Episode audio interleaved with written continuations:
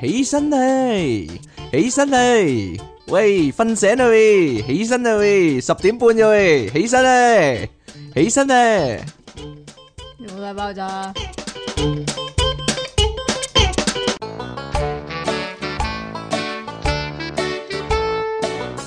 唔係叫即期起身啊， 係叫嗰個地鐵瞓着嗰個人起身啊，係啊。係咁嘅咩？系啊，欢迎翻嚟《電腦大爆炸》呢度，繼續呢，由出體傾同埋苦悶人類嘅救世主即其尼昂神啊！我哋今日錄呢嘅日子呢，就特別啦，就係連三晚啊！我明明收咗爐啊，但係都要出嚟呢錄節目啊！係嘛？係啊，真係勤奮啊！即其突然間唔知點解呢，因為我病唔知咗，點解？因為我之前病咗幾日啊，吓，係啊，你講啦，依家終於好翻啦，好翻少少啦，哎呀，即係咁點樣呢？出嘢傾咧，就成日標榜自己咧大隻啊嘛，大隻係啊，大隻傾啊嘛，人稱。成日發燒嘅咧，唔知點解會發燒咧？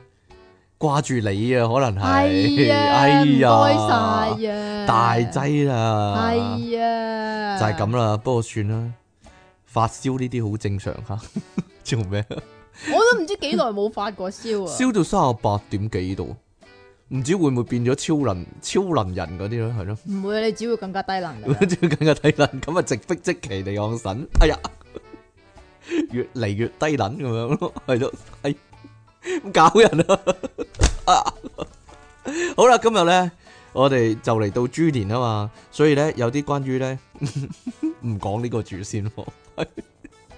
我以為你係定咗要咁講嘅添，本來係啊，但係因為咧有突發消息啊，其實都唔得噶啦。其實係人都知啊你。啦你。今日先至錄呢啲嘢，你系真係咪啊？阿即奇有呢、個 有呢個唉警隊消息啊，係咪？阿即奇就嚟可以榮升咧呢個警民公共關係科啦， B B R B 啊，係啊係啊， 因為佢成日咧好關注啲阿蛇咧嘅消息啊，係咯。喂，各位阿 Sir 有咩嘢消遣活唔動咧？係即係即係係咁點樣啊嘅。啲阿 Sir 咧就嚇好偉大嘅，好偉大啊！要犧牲為自己啊，係咯，為民除害嗰啲咧，為民請命，唔係除害，嚇即係就係除噶啦，就係除啊，唔就係啊要除嗰啲害噶啦。係，啊，我哋咪成日咧好應該點講啦，冇憧憬啊。憧憬系啊，嗰啲即系卧底故事嘅，大家記唔記得《無間道》啊？《無間道》咧，阿梁朝偉咧，或者余文樂啦，都得嘅。佢啱啱做卧底嗰陣時咧，隻手咧咪係咁震震震震震震震嘅，就係、為咗學嗰個摩斯密碼。所以我懷疑呢個阿 Sir 咧都一樣啊，隻手擺咗喺嗰一個位度，然之後咧突突突突突突突突突突突突突就打嗰啲摩斯密碼，就係咁樣啦。好啦，喺對波上面打喺對絲波襪上面啊，係啦，冇錯，咁撳就會撳嗰粒的。即係有啲有啲回蕩咁樣樣。系咪啊？唔知啊，撳住粒的咁，係好啦，三場梗係唔兩係 啦，係點？樣咧？人哋啊，就係要查證啊，即係查證即係有啲嘢咧就要查清楚啲好嘅。咁都係噶，係我咪都覺得先係啦，咁所以咧就要派出卧底係啦，仲要唔止一次，要三番四次三咁樣番咧，四次，就去呢個尖沙咀某一間樓上吧嗰一度咧，係就係世界波啊！就係玩呢個揸波遊戲係啦唔係玩世界波競猜遊戲佢喎？因為呢單咧係舊年發生喺舊年咧世界盃期間噶，所以咧世界盃啊，啲阿蛇咧就好關心啲世界波啊，係啦，冇錯，仲要行動咗四次添㗎， 冇錯啦，行呢。動四次就留咗兩四個鐘，系啦，因为呢间咧，诶、每次喎。吓，即系四每次揸四個鐘，四四四點啊四四一十六啊十六。係點 樣啊？啊，電腦小天才，哎 呀，數學小精靈係，哎呀，瘋狗。 係啦，因為呢間樓上吧咧喺藉住世界盃期間咧，就推出一個新遊戲啊！呢、個咧真係聽到都想玩啊！系啦，就係係咩首遊戲先啊首先你要買啤酒券，要買啤酒券，你要去酒吧，梗係要飲啤酒噶啦，係啦係咪先但係嗰啲啤酒換領券咧，就係換啲啤妹，係過嚟同你玩，係啦，玩咩咧？究竟你講啦，四隻字四隻字咩？唔係咩？係咩啊？揸波 game 啊。揸波遊戲係啦。 咁佢哋咧只需要買呢個啤酒換領券咧，嚇就可以咧同嗰啲女仔啊，嗰啲哇，嗰啲女仔哇， 玩擲色仔遊戲。如果擲色贏咗條女咁點咧？應為實在太過太過咩啊？太過簡單嘅遊戲啊，係咩？即即係係鬥大細啊！唔係即係咁，唔大嘅話係就唔係唔係唔係， 係我同你玩擲色仔啊，咁啊冇嘢好玩噶嘛，咁啊係咪係啦先，咁啊梗係有啲刺激啲嘅嘢啦啊，，有啲有贏有輸，係啦，咁所以除咗揸波之外咧，仲有嘅，仲有咩？啊？即係例如要俾條女塊面咧就貼住個走嗰個走客嘅下體，酒下，走客 個顧客嘅下低啦，係啦，貼住面咁啊好玩嘅咩？面貼面吓，唔知哦，玩啊 唔知道有咩唔係嗱？首先我想知咧點樣玩先係個係個顧客自己定啊，定還是有個輪盤咁樣噶， 定還是點嘅咧？應該佢哋自己揀嘅，自己，揀，應該係嘅，自己揀，仲有咩啊？自己揀嘅，仲有呢、個誒、呃令即係可以俾個顧客塊面貼住對波咁樣，貼住對嗯波，又或者就咁落手揸，係啦。咁點揀啊？你咪三揀一咯，點套咁餐咁樣，多數都揀揸噶嘛，冇人 貼住有乜好玩咧？貼貼住瞓係咯着咗咁點算咧？咁流口大水咁點咁算大呢？個枕頭係咯， 係咯。佢佢個佢話咧個胸咧貼住下體嘛，係咯如果改個字可能吸引啲，咩啊？夾住下體 吸引好多，即刻哇嚟啊！ 會咩？唔知喎，鬼知咩呢啲？我又未玩過，係咪先咁好咁你咁好玩我又未玩過。係嘛 幾時下屆世界盃 啊？快四講年我後啊！公佈個地址嚟啊！真係係 嘛係咯，一陣我哋公佈個地址，下屆世界盃咧，你又搞我哋約啊？埋係啦，約埋一齊去， 約埋一齊玩係咁啦。好玩我就諗緊啊，佢係咪咧估大細啊嘛？扎四，嚇，即係如果大嘅就有個大波妹嚟，如果估中個細嘅就有個細波妹嚟咁樣，係咯。咁即期你都可以去攞咯， 點啊？細 比較細嗰啲係吓，冇我嘢啦揸住你個 電話，系喎， 咁又点喎？好啦，即呢係個如果我想借你嗰陣時，一個電話拍落你個頭嗰 係啊度，點算咧？所以咧，呢個阿 Sir 咧盡忠職守嘅阿 Sir，為咗咧深入虎穴、 深入調查呢單嘢咧，佢去咗十六個鐘啊，揸咗十六個鐘，你諗你下明唔明啊？咁你諗你要下啊調查噶嘛？吓，咁你點知係咪真係揸個波啫？唉，咁好啦，揸到個波啦，你點知嗰個係咪假波咧？係咪真波定假波？咁係如果咯，假波嘅話，咁佢可能喺法律上面有得拗都未定噶嘛，係咪先？係啦咁梗係要揸多幾嘢嚟到去諗下，唉，究竟場官司點打好咧？所以究咧竟點入佢哋好咧？係咪啊？所以咧呢個阿 Sir 咧，佢上到法庭做證嘅時候究竟點咧，入佢哋好啊？點入佢哋啊？係點入？啊？點入佢哋啊？直出直入啦，我點知啊 入下出下入下出下咁樣咯，三番四次。咁我過去啲人咧盤問阿 Sir 啊，都話咧，咦，阿 Sir 你做卧底嗰陣時有冇真係揸落去噶？跟住阿 Sir 咧就太咁，渣！阿阿 Sir 咁樣講佢，我唔揸嘅話，會俾人會懷會疑，啊俾佢哋懷疑。噶嘛，咁啊佢哋咪知我阿 Sir 咁啊，梗係揸啦咁樣啊，係咯，所以咧呢個阿 Sir 咧幾咁盡忠職守，我覺得應該。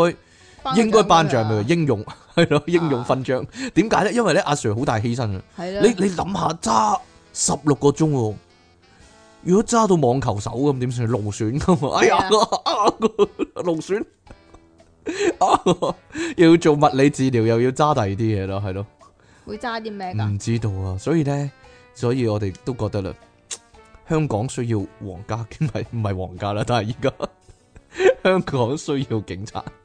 如果香港冇咗警察，咁 點算咧？啲波冇人揸咯，係咯。好啦，點啊？全部都係出嘢傾講㗎。全部都係出嘢傾講。 你記唔記得以前咧？你記唔記得以前咧有個廣告咧，就係、個阿 Sir 咧入到個犯罪現場嗰度咧，即係嗰、個嗰個女仔又要跳樓喎，個阿媽咧又喺度喊緊喎，個阿爸都攞住把刀咁樣咁，你咁你你會點揀樣邊係啦，你樣先會咧？點做咧咁啊？所以依家咧拍個新版嘅廣告唔啊，係啊，我知點做啊。點做啊拍條片，拍條你哋冇錯嘅，嗯嘅， 啊幫佢打下氣。唔係依家要拍個新版嘅廣告咯，所以。點啊？即係左邊有條女咧個波俾你揸喎，右邊咧又有裙底俾你偷拍喎，左跟住前面咧又有八千蚊喺個提款機度等你拎。咁究竟你係一個阿 Sir，你應該點做咧？咁啊嚇嚇咁樣係啦，影住佢對眼咁樣係咯，你會點樣抉擇咧？就係咁啊。好啦， 點樣啊？以上嘅嘢全部都係出嘢傾講嘅，冇嘅，冇嘅，冇冇講嘅，咩啊？ 講咩啊？冇講嘢啊！ 好啦，今年你豬啊發聲啫嘛，係嘛？係啊，今年豬年咧今年豬年咧就大家都好關心啲豬啊，啲豬咧就犯太歲啊啲嘛，豬 犯太歲，所以俾人搞啊嘛。即係咁犯太歲嚟講咧就唔一定衰嚇 嘅，但係咧遇着呢啲咁嘅人咧就你真係想唔衰都唔得啊！我唔知道啊，係咪真係要揾個方法解決咧？因為有啲地方咧真係都勁多野豬嘅，真係係咯唔。你要睇下究竟佢哋點解會喺山上面無啦啦去咗你嗰度，你個地頭嚟到去炒垃係啊圾桶啊嗰啲先係得㗎呢個都好大問題，呢個係啦。你梗係山上面發生啲嘢㗎啦，係咪先？我話有好多人餵野豬嘛，唔知做乜鬼嘢。 其實講真，啲野生動物使鬼你餵咩？真係唔使係啦啊，冇人餵都一大竇啦，真係。咪以前一樣咯，即係以前啲人咪好中意餵馬騮嘅，搞到太多馬騮搞人 咯，馬騮搞人，馬騮襲擊人類啊，所以咧馬又要。騮搞人後尾後尾咪要即係，如果你喂馬騮要罰嘅，要罰款嘅係啊係啊。咁而家可能要搞個咁嘅條例咁定啦。好啦，咁誒呢度咧有關葉柳事啊，竟然 係啦，佢呢度咁講， 因為呢啲野豬咧活躍地區咧有呢個蔓延趨勢啊，所以咧誒呢個漁護署咧都收到好多咧關於野豬嘅投訴，佢話急增急增二倍喎。去到七百三十八宗喎，但係呢個二零一七喎，但係今年仲未知喎。係呢啲唔係重點啊哦呢。啲唔係重點啦即，係嗱，豬誒、你嗰、個你個 mind 裏邊咧，就你梗係諗，唉，梗係新界地方先會有啦，係咪先？嚇咁但係依家唔係啦，依家唔係依家啦，連港島區嘅一中啲半山係啦地中帶半山啲豪宅嗰啲唔係我哋去嘅地方咧，唔係我哋去，你可以去嘅，去嚟做咩？ 唔知喎行山咯，黐線嘅，係啦，即係都有野豬出沒啦。係啊，咁咁我呢一日咧，可憐嘅野豬仔，佢遇着一架車，預住一架車，車上面有個西面嘅女人，有個西 即期啊，點啊？唔係，原來香港有好多西面嘅女人噶， 除咗即期之外咧， 仲有葉劉淑儀啊，因為咧， 哎呀，佢做乜嘢？ 可以話你唔互好擺我名同佢嘅名一齊唔得 互啊相西影可以話。哎呀， 因為咧喺呢 個立法會嗰度咧討論野豬問題啊，咁好多人咧發表好多議員發表意見啦，咁樣啦，咁啊葉劉咧又講埋一份喎，佢話咧我我今日啊。你你要扮翻葉柳把聲，我我我 我我扮唔到，佢話係用佢玩啊！ 點啊？去邊度啊？呢度啊佢話咧，佢星期日啊揸車嗰陣時咧，咁點咧啊？星期日咧，你你嚟啊你揸啊車嗰陣時啊，你你扮白韻琴定扮葉柳啊，老細哎都係我啲聲噶啦，哎係啊，係咧咁點啊？爭啲撞到只豬啊！爭啲隻豬中。啲隻只豬，豬啊，無啦啦啊，衝出嚟啊！喺堅尼地道嗰陣時啊，無啦啦衝出嚟啊！嚇啲豬真係衰噶，唉嚇！佢話咧唔啲守靠中，唔得靠交通規靠 靠窿靠靠通，哎呀，卡通規則唔守啲，係點樣啊？卡窿鬼咋？係啊，唔守交通規則啊，又大隻佢話係咁啦，又大喎咁大隻啊，你係容乜易啦，撞到我哋啲駕駛人士唔啊？陰公啊，真係 咁。我呢個當時咧，呢個委員會主席咧，阿何君堯咧，即時咧問呢個謝展環啊，點樣回應啊？佢話點樣教育啲豬唔好亂咁過馬路好咧？我覺得呢、個 會捉捉佢去嗰啲咩，再嗰啲叫咩啊？嗰啲叫咩啊駕駛駕駛再培訓嗰啲咯 駕駛再培訓，唔係，我覺唔得咧。係 啊，或者運運佢哋去交通安全城咯。呢句说話係咪有啲叫做諷刺意味咧？另有所指你咧自，己話咧，即使即係唔守交通規則、亂過馬路啲人係咧，咯，都大概都同啲野豬差唔多啊嘛，唔係咯， 係咩主要係針對翻阿葉柳噶咯主。要要針對翻葉柳。咁啊，葉柳咧亦都即刻強調啊，佢話咧唔好撞到我哋啲駕駛人士啊嘛，咁好巴閉嘅啲駕駛人士即刻係啦，係啊，佢話佢住嗰頭啊，寶雲道啊，嚇好多噶，佢好多建豬啊，好多豬啊，佢建議咧可以咧寶。雲道啊，專係專係出豬，啊專係出好多。豬啊嘛！佢話咧可以咧仿效澳誒呢個澳洲啊，啲農民咧會因為咧呢個乾旱問題咧就許可咧獵殺呢個袋鼠喎。不過我覺得咧佢佢係咪有有咩問題咧？澳洲啲農民係有槍嘅喎，聽講都當然可以獵殺袋鼠啦。你你赤手空拳點樣對付啲野豬咧？講真，唔冇咪靠啲差佬咯，冇差佬有炮噶嘛，冇可能噶，佢話啲農民可以咁做嘛，但係香港啲農民赤手空拳咁點對付啲野豬咧？真係香港仲有農民嘅咩？真係有農民有點會冇啫？ 有農民開心農場嗰啲咯，都冇人玩，都冇冇人玩啦，，冇人玩，有人偷菜啊！我哋講翻呢啲咯， 不如你過嚟嗰度啦，係啊係咯，你過嚟攞嗰度攞啊。我啲蘿蔔 攞啦，我啲蘿蔔啊！有人有隻狗過嚟啊咁啊，冇嘢啦。 幾多年前啦，大佬，唔知道啊，講埋開心水族箱啊，喂，係啊，用養魚攞我啲屎啊，啊， 喂魚係啊，啊金屎 金屎銀屎啊， 係啊。啊嗰時我同你成日玩噶，我日日都要上一上噶啦，啊啊啊啊啊，好啦，各位。親愛嘅聽眾，當你哋搏嘢嘅時候，你哋啲女會嗌啲乜嘢嘅咧？ 通常都係啊咁啊，有咩 掉咁樣？死點樣啊魚噶啊啦，，你講噶 啦，我諗有啲活躍分子啊，有啲女仔係係啊，啊係咁嘅？咩？唔知喎，有啲女騎士 㗎嘛，係咩？吓唔知咧，係啦。V 蛙鬼叫我嗨起上嚟可以玩到，會講啲咩㗎？講啲咩啊 k i m o n c h i 嗰啲啊，二姑嗰啲啊二姑嗰啲 又係咯，你識啲咩日文啊？你究竟咪都係呢啲 R U L 啊嘛？好啦。 草蜢啊，係要嘅，好啦，呢度咧係咪又係台灣啊？呢個梗係台灣啦，係啊，台灣總係有啲古怪嘢真係係。啊，台灣又係嗰啲爆廢公社啊，嗰啲咧就有好多奇聞怪事啊，係啦。呢個不過呢個就係喺呢個靠北女友嗰度發帖嘅，係啦，咁有個男仔咧就上網度 post 自己嘅經歷啊，係啦。佢就話咧，每次做到一半的時候，做到一半， 係啊佢確定係一半， 一半唔點樣為之一半啊？知，哦佢可能兩分半鐘就一半噶咯喎，已係經嘛係咯，嚇你繼續啊。冇嘢啦，算咯。咁你點樣 definitely 點樣點樣點樣嗰啲叫咩啊？點樣點樣確 define 認佢自己係一係半？啊？我唔知道喎， 點樣確認啊？ 我諗我呃諗，如果我嘅話，誒、誒。聽日啊係嘛？條女五次高潮之後，哇，唔知，哎呀，大概一半， 大概一半啦，係咯， 係咯，啊，好啦，呢個男仔咧係啦，佢話做到一半咧，條女就有異狀啦，每次做到一半的時候，女友都會開始念大悲咒，大悲咒 喺度念經，唔知道唔知做咩嘅喎，奇奇怪怪，佢但係條大女竟悲然咒啊！條女竟然可以念到喎，可以念到大悲咒，咁信佛咯，一啲都唔索氣喎佢，好你明冷靜唔。明啊好冷靜啊！條女咁你搏緊啊嘛，係咁你搏緊，卜搏搏緊木魚啊係嘛，啊 篤篤篤咁佢就開咁就始襯翻個 beat 啊嘛，配合念經係咪就啦，係咯，冇錯啦。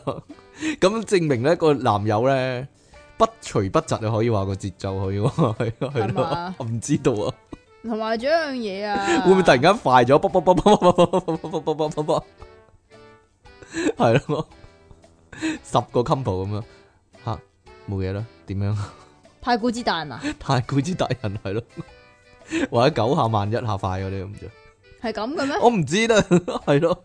所以呢個男仔咧好困惑啊，究竟點解咧佢個女咧， 佢唔係佢個女，佢條佢女潮咧，啊佢條女咧會有咁嘅反應啊？ 吓，好多網友議論紛紛啊，就點樣因啊？為因為要超度佢嘅子子孫孫啊，， 係咯，二億二億嘅蝌蚪啊，超度佢，所以咧就即刻念呢個大悲咒，係啊，佢話佢啲網友咧就講啊，話咩一火液體中有着大千世 界啊，吓。你條女果然慈悲為懷啊，系咪啊？亦都有網友咧話咧，叫佢咧可以用呢個《金剛經》同《往生咒》咧嚟到回應翻佢條女喎。啊？係咯，你念啲一句，我念一句，幾咁温馨可以話係點樣有啊？啲人咧就話樓主嘅女朋友可能太興奮啦，佢升天見到佛祖啊，升天啊啊啊！啊啊！有冇咁強勁啊？好啦，喂，各位聽眾，如果你哋咧有痛嘅時候痛，痛咩痛啊？有唔舒服或者疼痛嘅時候咧，疼痛啊？疼痛係啦。唔係凍痛咩？凍痛唔知啊，你哋會點做咧？喵喵 因為咧。你點啊？我就嚟死啦！ 我真係病啊嘛，因為咧有啲廣告咧，佢話你哋如果肌肉疼痛啊嘛，你唔係有冇聽過呢個字啫？咪黐啲嘢落去咪得咯黐。啲嘢係啦，你會點樣做咧？有啲人就會貼嗰個虎標止痛貼啦，我係咪唔可以講嘅？ 有你啲自人己話咧，貼殺龍巴斯嗰啲啦，或者咧食止痛藥啊，但係原來咧有個更加好嘅方法啊，係啦，但就係嚇。就就同樓上即係頭先講嘅嘢咧係有有啲啲關係關係嘅。但係首要條件就係咧，你要有有條女，你要有條女或者有條仔都得嘅， 係咯。呢度咧國外網站咧一個 Brightside，Brightside 唉，佢咁講啊係啦，佢咁講啊，一項美國嘅研究發現啊，當你咧覺得痛苦或者病嘅時候咧，只要拖住你另一半嘅手咧，就可以止痛同埋解決呢個不適嘅感覺噶啦。另外咧，如果能夠加上一啲咧情感上嘅安慰啊，咁樣咧舒緩疼痛嘅效果咧就會更加明顯喎。例如咧點樣情感上嘅安慰啊？即唱係個情感的禁區俾佢聽嘅 啫，都幾好喎，唱情感的咁，我使唔使唱啊？ 唔要啊！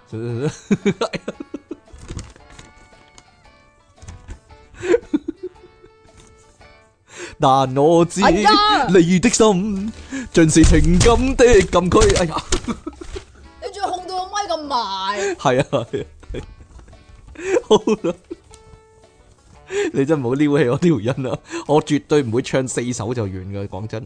好啦，佢話咧呢個單嘢咧，聽起嚟咧好似要虛幻咁，但係原原來咧，當你覺得疼痛嘅時候咧，佢真係咁寫，唯有咁講啦。佢如果咧你另一半咧拖住你隻手咧，的確咧能夠減少你嘅痛苦啦，同埋唔舒服嘅感覺啊。而呢個咧亦都可以稱之為一種咧愛滋藥喎，點啊？佢咁，講啊，可以治愈你噶，愛滋藥係啊，愛滋藥啊有。愛滋㗎，點樣情感上嘅安慰，我諗錫下面珠燈啊，或者講啲安慰嘅説話咧，點樣啊？安慰啊！安慰一番你，你講啊，點啊你？安安慰，我安慰下你，係啦，點啊你安？係咪唔舒服啊？咁樣傻豬嚟嘅， 係咯，就係咁樣啦。冇啦。佢話當然啦，嗰個研究咧，唔單止認為咧拖手能夠減緩疼痛咧係一個事實啦，更加咧喺研究之中啊解釋咗咧拖手同疼痛之間咧嘅運作方式啊。黐線啦，我有左手噶嘛，左手唔知唔使啊左估手估。拖右手咪得咯。系咩？唔得噶，要另一個人噶。研究人類撫摸力量嘅心理學家阿 Goldston 咁樣講啊，我哋需要咧，只係愛同真誠嘅人情味啫。佢話咧，愛咧其實咧有不為人知嘅一面啊。例如咧喺佢老婆咧嘅生仔過程之中咧，佢發現啊，當佢拖住佢老婆隻手嘅時候咧，佢老婆嘅痛苦咧就被減輕咗下啦。話係啊，因為咁呢，令到啊呢個心理學家呢決定啊，要揾出呢拖手同疼痛兩者之間呢到底有乜嘢嘅關係喎？咁樣喎，即係咁。係點樣如呢？果淨係拖住，然之後就唔痛嘅話咧，咁點啊？咁必理痛就要刪檔啦， 係咧，係咪啊？唔係佢話有舒緩嘅效果啫，但係唔係即刻唔痛嘅，又痛痛地咁樣咯，你唔好痛咗我下痛巴得痛唔地得啊？係啦， 好咯，你唔好痛我下巴。好啦，好似講咗好多好多呢，好叫做肉體上嘅嘢，但係呢度呢，就有個呢好唔肉體嘅嘢，我覺得，定還是係更加。同都好肉體啊嘅體冇乜關係，但有需要到肉體嘅嘢，係係咩咧？好曖昧喎、你講得咁就要講呢個英國德文郡，德文郡嘅英文係咩啊德文郡 d e f 啊 d 地方得唔得啊？地方啊，我是但咯，是但啦。好啦，呢度有個有個四十九歲哎女呀，你仔，講嘢我講 俾喎。我立到啊嘛四你。廿九歲女仔啊，四廿九歲仲女仔啊，咁可能係女仔，你點知啫叫做帕斯卡爾英文啊， ？Pas 哇哇，Pascal s i l e y p a s c a l Pascal s i l e y s i l e y 係啦，是但啦史力啊， s i l e y s i l e y 史力啊 s i l e y s i l e y 是但啦。 ，sell 力得唔得啊哦，是但咯，你中意咯。 ？S E L L 啊嘛，係咪啊？佢將會嫁啦。係啦，二月咧就舉行婚禮啦。但係咧好特別喎，佢唔係嫁俾個人喎，佢老公咧係係一張羽絨被啊，係一張羽絨被，佢嫁俾張棉胎 啊！啊！佢話咧，佢話咧， 佢話佢同張被咧有最親密可靠嘅關係， 就係晚晚要攬住啊！哈哈！希望大家能夠着住睡衣嚟到去出席佢個婚禮啊！哈哈哈哈哈！啊哈哈哈哈哈咁呢個四十九歲嘅帕斯卡爾自稱係藝術家喎，藝術家，即係佢覺得呢啲係硬硬硬硬硬，係呢啲係硬嚟噶，但係佢覺得呢啲，行為藝術 啊，我我以為佢覺得呢啲係個硬 嚟添， 咩係個硬啊？好啊。咩係個硬 啊？系个银，你讲嘅 系个银嚟噶，佢话系行为艺术啊，得啊唔得？ 所以咧，佢咧就要隆重其事咧，搞大佢。佢話要，哎呀，佢咧將會同個御翁皮咧喺二月十號嘅下晝舉行婚禮，地點咧就喺艾克希特嘅一處花園。佢話佢非常之愛佢張御翁皮，希望邀請啲人見證佢生命中最令人舒適嘅伴侶。吓到時咧就會有音樂啦、典禮啦、笑聲啦同埋娛樂活動㗎。呢度都有笑聲 啊！據了解咧，呢場婚禮咧係唔收錢㗎，係亦都係咪真係唔使俾禮金啊？唔使俾嘅，應該咁佢咧就咩咩正準備驚喜啊，準備一啲驚喜啊，俾大家哦係啊，因為佢話唔知道啊新郎咧會着咩服裝，換個被套嗰啲， 換個更加好嘅被套啊咁佢自己咧就會着睡衣同埋拖鞋噶。吓。啊點樣？ 有有冇伴娘噶？伴娘要拖住個新郎噶，啊！佢仲邀請咗呢個藝術活動嘅人嚟到去參與策劃呢場婚禮添喎，呢場呢場咁嘅婚禮真係非常之有藝術嘅價值啦有。藝術嘅價值。唔係啊，大家記唔記得咧？以前我哋講過咧，一啲咧，即係唔係同唔係同人結婚嘅情況啊？通常都係取下初音咁唔樣。係唔係唔係唔係，以前咪有個男人咧娶個 pizza 嘅，我又好似係喎。又有個男人娶咗佢個 iPhone 嘅，即係啊 佢話佢話係咯，佢話個電話同佢好親密啊嘛，係咯， 所以咧依家咧又有個女人咧嫁俾個棉被啊。嚇但係個你快啲諗下可以再取啲乜，又或者係嫁啲乜啦。唔係啊！我記得咧，好耐以前咧，有個男人咧娶咗個佢嗰只貓噶，但係個貓唔知願唔願意 喵，我唔，仲個貓仲着咗婚紗噶，真係係咩？係啊係啊都唔記係得啊，嘅好似新聞做嘅，唔係我哋講啊，新聞做嘅，阿全係咯，但係我諗緊啊，佢四十九歲啊嘛，個女人嚇，唔知個棉被能唔能夠滿足佢嗰方面嘅問題，例如咧，唔知道係咯應。該夠暖嘅。夠。暖㗎，咁都應該嘅，係 啦。好啦，喂喂喂喂喂，各位呢度咧，大家喺內地嗰度咧，真係有啲嘢咧唔係幾方便啊！你咪死啦就嚟。我就嚟死啦，可能係啦。例如咧，呢個男人咧買咗一個咧 LV 手袋咧，過咗用咗兩次之後，就發現竟然即皮啊！哎 呀，竟然發現即期啊！正經啲講啦， 發現個手袋甩皮啊，係啦，即係咁一個 LV 咧要幾多錢咧？誒、起碼過萬啦。你冇十萬都唔使知。嗯我唔使十萬嘅又，有啲平 LV 平。袋喎。佢話萬幾蚊啫喎，佢唔話係銀包喎。係啊，佢話萬幾蚊係啦， LV 袋萬幾蚊嘅啫咩係啊，咁啊又有平有貴嘅都？Hermes 嗰啲先至嚇咩喵喵嗰啲先至十幾萬啊？係啊，咁啊浙江咧呢個男人咧，本來咧花咗萬幾蚊咧買呢個 LV 啊，LV，點知用咗兩次之後咧就發現一打開個袋， 即其喺入面， 佢就發現甩皮啦，發現即其發現甩皮啦，係啦，竟然甩皮，好似有出體傾咧，搽咗啲膠水喺個手掌度啊，就發現甩皮啊！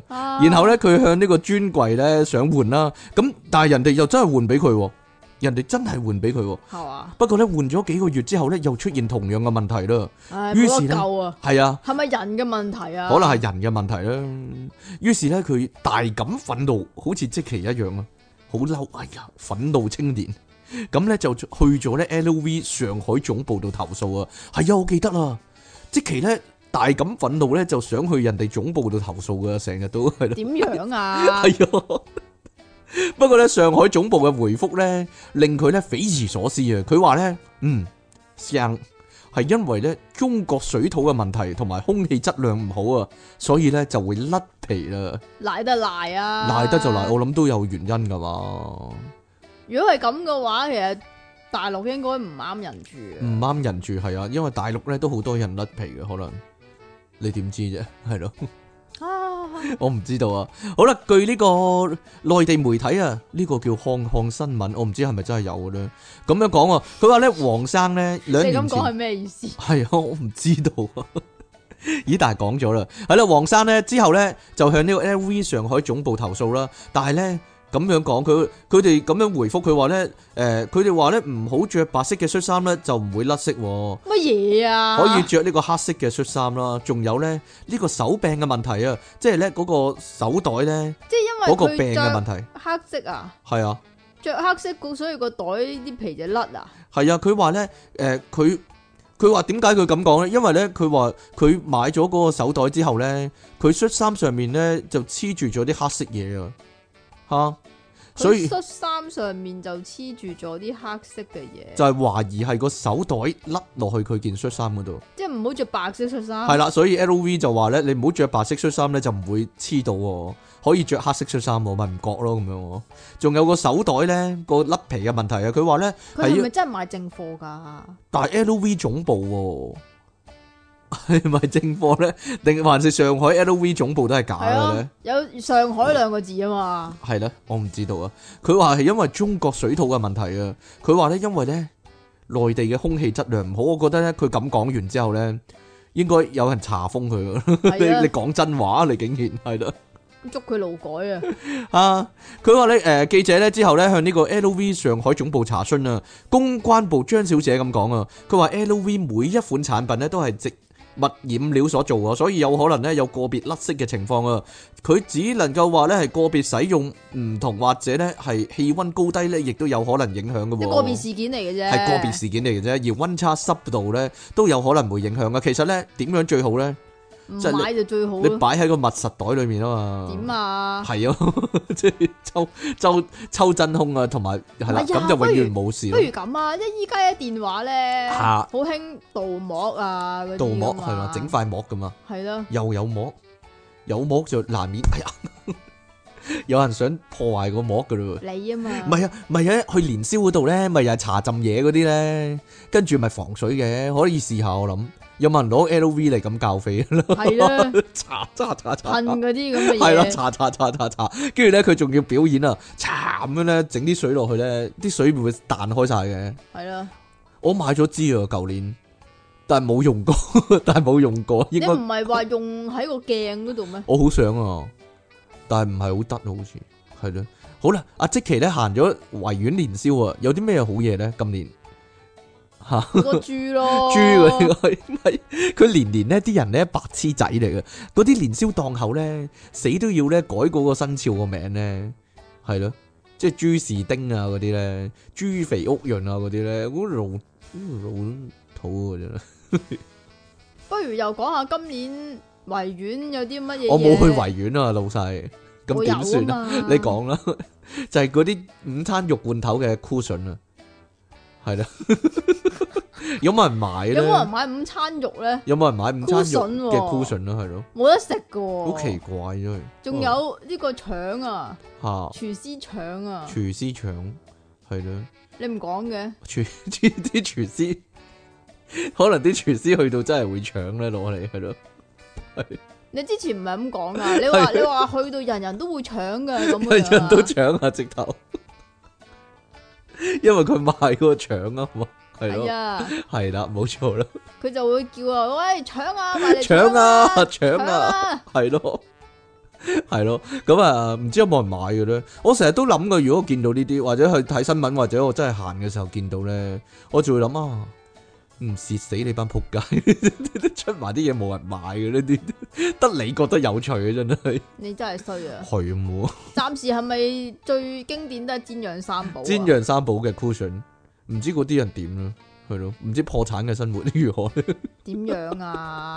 係咯，賭一鋪 赌一鋪諗住，唉，今次發達啦，今次 諗到條絕橋，我出啲煎釀三寶仲唔發達，個個都買啦， 係啊，咁樣係麼？ 好啦， 所以咧。你繼續啦，系啊，所以聽日咧已經係年初一啦，我哋應該呢一集係年初一，大家同大家見面啦。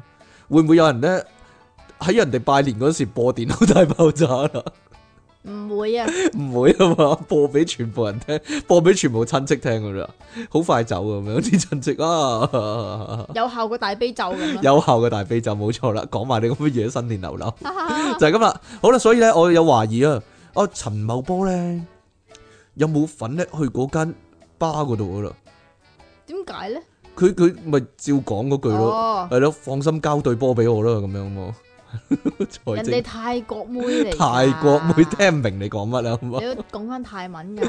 鬼知你咩？薩瓦迪卡， 薩薩瓦迪卡，妹妹踩呢，妹妹就係咧鼠揾。揾揾，啊係咯， 就係咁樣 咯。好啦好啦好啦，就係咁啦。好啦，恭喜大家咧！我哋係咪又要播嗰啲新年音樂嗰啲啊？唔好啦，好好想想過唔過到喎，好想要喎，好想你知要喎，你知依家風頭火勢播又 ban 咗你個新年音樂 channel 啊係啊，哎呀，新年音樂都唔俾播啊，有冇搞錯啊？唉，係咯，好啦，我哋咧電腦大爆炸全人咧得兩個人，全人啦， 恭喜大家咧，豬年快樂啊，豬年進步啊，係咯，豬年食豬點樣？啊？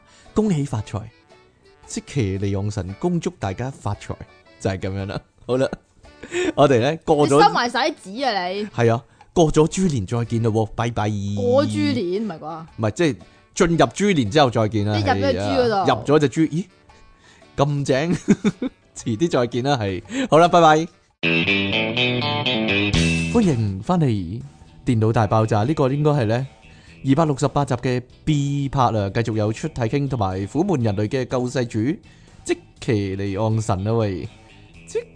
點解一定要呢個係集習慣， 呢個係習慣嚟嘅。喂喂 喂，上次我講漏咗啊，原來咧嗰間咧揸波酒吧，嗯，係咪應該咁講咧？尖嘴揸波巴？ 揸波酒吧係啦，其實咧阿財爺咧都有去啊，係咯， 佢佢買咗好多啤酒券，跟住同啲女講，嗯，放心交對波俾我啦，咁樣啊。佢嗰句咧 slogan 咧都係咁樣嚟嘅啫，即係都係咁樣度出嚟，係咯。啊放心交對波俾我啦，係咯，啊幾好聽啊呢、個， 好啦，跟住點啊啲女， 啊揸啦揸啦揸啦，咁樣。但我其實好奇怪噶，嗰你間咪諗啊？嗰間酒吧咧係咪泰國噶？唔係啊，點會泰國嘅我啫？唔知，唔係唔係，佢請咗啲泰國嘅女，係啦，請咗泰妹啊嘛，咁咪點咧？佢哋會唔會擔心嗰啲其實係泰仔嚟嘅咧？講真，我嗰一啊我見到個泰字已經有諗呢樣嘢，可能係我偏見咯。啊，系咯，冇 嘢啦，算啦。點知啫？係人哋過嚟揾食係咪先？可能係男人先過嚟揾食噶嘛，好難講嘅呢啲。不過冇所謂，你真係衰啊！你覺得泰國啲女人全部係男人嚟嘅，我諗好多人都攞呢個嚟做 gag 噶。你真 係衰啊！算啦，揸落冇分別就得啦，係啊，都係波，係咪先？講 真，啊，好 啦，有啲人咧，你繼續啊！有啲人咧，連咧 mouse 啊，浪手嗰嗰嚿嘢咧，都係咁攞嚟揸啦，係咪先？你咯，我我冇啊，我冇我咁咪做。你咯，黐線，我點會咁做啊？好啦， 好啦，今日題目咧就係咧呢個咧非常之阿即奇話非常之無聊嘅題目啊，今日咧就係咧咁樣咧，呢個咧就係咧咁樣，就係，咧咁樣咧，就係呢 個咧，唔知人哋係咪咁啊？唔知人哋係咪咁？唔係喎，你原本唔係咁短嘅喎，你原本好長嘅喎。我哦原本係更加長嘅題目係點啊？即係咧咁樣咧，唔知咧人哋咧係咪咁 樣咧？係啦，係我自己係咁，唔知人哋係咪咁？即係咧我自己咧就係咁樣咯，唔知咧人哋咧係咪咁樣咧？我又冇講。你係咁嘅樣㗎係啊係啊係啊所以咧就係我好多呢啲咧口頭禪，唔知咧人哋咧係咪咧咁樣咧，係 啦。點啊？你以學後咁樣講，學你啊！我你黐線，你係咁樣咋？係啊，好啦，喂，通常咧我睇漫畫嗰時咧，會喺心裏面咧讀嗰啲漫畫，漫畫，係啊，我想問依家仲有幾多個人會睇漫畫？好多就係你㗎。啊先會睇嘅。人山人海去到信和逼嗰個運氣嗰度全部都賣係，晒廣告，全部都係你嗰啲人嚟噶。低能啊！男男女女都有，即係點樣？全部都係我嗰啲人係點啊？個樣似碧咸嗰啲啊！哎呀，湯湯 cos 啊嗰啲碧你會唔會侮辱咗碧咸？咸啊，嗰啲啊，係咯，佢唔係唔係。係咪西環嗰個碧咸啊？我唔係因為我睇漫畫嗰時咧，會喺心裏面咧讀嗰啲對白啊。但係咧，如果啲漫畫本身咧係冇對白嘅話咧，我每睇一格咧就會喺心裏面咧數嗰個數字啊。例如嗰啲冇對白嗰啲老夫子嗰啲啊嘛老夫子或者加菲貓嗰啲，有上過係啊，你會唔會咁做啊？講真你，低能，即係一二三四五六咁六即格係啊你嘛，要你要讀佢噶，我會喺心裏面一，跟住睇第二格二，跟住三四五六咁樣，你會唔會啊？低能，你唔會㗎，啊你要串連起佢噶嘛？我俾個老夫子你睇啊嘛。係啊係 啊你你話俾我聽，你會唔我會？要讀佢啊係咯，你會唔會話俾我聽？你會唔會數嗰個數目字啊？但係我通常咧係，都會睇幾次噶，嗯因，為我冇一次咧係睇得順序噶，老夫子呢即係我一開啊個始你呢特別呢個你獨到之處，冇人係咁嘅應該。 點樣啊？你一開始係打橫睇，跟住先知係要打直睇，類似啊，你低能㗎。 點樣啊？咁你睇小新啊嗰啲咧，即係又唔會喎，睇又冇長篇試喎漫畫嗰啲，你又冇會試唔喎。會唔識我順序係㗎？我係淨係睇老夫子啊、加菲貓啊、士多皮啊嗰啲有讀寫障礙嘅啫喎。哦，你本身係低能嘅。哎呀，你啊，唔係唔係，我細個睇漫畫咧，尤其日本漫唔畫嗰啲係我咧，，所以我要睇幾次咯，即係一頁要睇幾次咯，嗯。啊即係睇到啊呢個唔係順序啊，咁啊跳嚟睇啦，啊唔係順序，冇嘢啦。哦，你係低能嘅。哦你我啊我，嘅結論，我俾一個結論你哋，你係低能嘅。咁你可以睇到一個新嘅睇嘅新新嘅模式係係嘛，啊咯新嘅串連方法，係咧，傻嘅你都。你會唔會將兩頁都咁樣做咧？咩兩頁都咁樣做，即係上一版第一個古仔係冇大番薯嘅，但係第二版有嘅。跟住咧你就打橫睇喎，然之後你要發覺，咦？點解第四格嗰陣時會冇咗大番薯嘅？突然間咁樣咯。你明唔明我講乜啊？即係一本書，然之後我淨係睇第一格，跟住右邊唔係唔係左邊嘅第一格，跟住再左邊第一格，再左邊第一格，跟住揭一頁，跟住左跟住一由由頭開始第一格，跟住左邊第一格咁樣睇嘛。呢個漫畫嘅睇法，我哋會唔會講成集咧？可以，即係你日本啲漫畫咧，咪畫畫下咧，其實佢一格格，然之後咧，突然間咧有一個完整成個，唔成頁都係嘛？係成個人啊，咁企咗喺度，但係佢有個對白嘅喎，你會唔知咦？佢呢個人其實係擺喺邊一個順序嗰度啊？明唔明我講乜啊？有冇啊？ 如果你哋唔明嘅話咧，都話依家冇人睇漫畫㗎哎呀，咁算啦，可能冇人睇啦，可能可能得我嗰一啲個人睇冇啦問題㗎，冇問題係咩咧？係即係點解嗰咧？啲唔會咁樣㗎。哦，我知你講加菲貓嗰啲啊，梗唔會咁樣啦，係啊，得日本得日本書會咁啊，高橋留美子啊最中意係咁噶啦，係咩？係係啊係啊， 因為佢因為佢成日想畫一個完整，因為通常一格裡面可能得半身嘅啫嘛，嚇分鏡嗰啲，但係咧佢有陣時咧會畫晒成個人嘅造型啊嘛，即係由頭到腳，所以佢就會突然間有一有一個完整嘅人畫咗出嚟，但係有對白嘅咯，但係你就會咦，究竟佢擺喺邊個順序咧？嗱，可能冇睇漫畫啲人唔明我講乜啦，算啦。啊因為好多人咧係咧唔睇漫畫而睇動畫嘅，好奇怪嘅。呢有咩咁奇個怪啫？係我呢個係我覺得奇怪嘅地方，因因為我係習慣咧，我如果睇咗嗰個漫畫嘅話咧，我係未必會睇嗰個動畫嘅。我覺得動畫係樣衰嘛？唔好咯，唔唔係又唔係樣衰，係唔好咯，係你唔成好日咯。都話小新個動畫樣衰㗎啦。係係係係，唔係我我成日覺得個動畫個節奏好怪啊！佢一係咧就會快過我預期，一係就會慢過我預期。總之同我睇漫畫嘅感覺係唔同。我睇漫畫嘅時候覺得個古仔係有嗰個節奏噶嘛，不過算啦。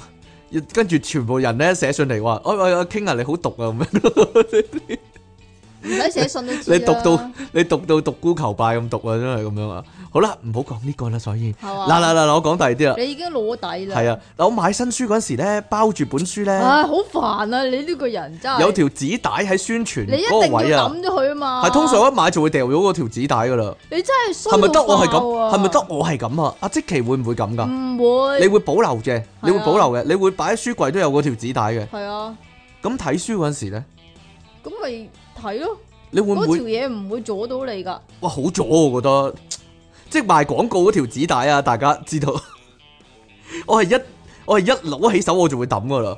即係有陣時有啲書係包膠，有時冇包咧。我總之我一攞起手拆咗個膠就抌咗嗰個紙帶，我覺得好煩啊！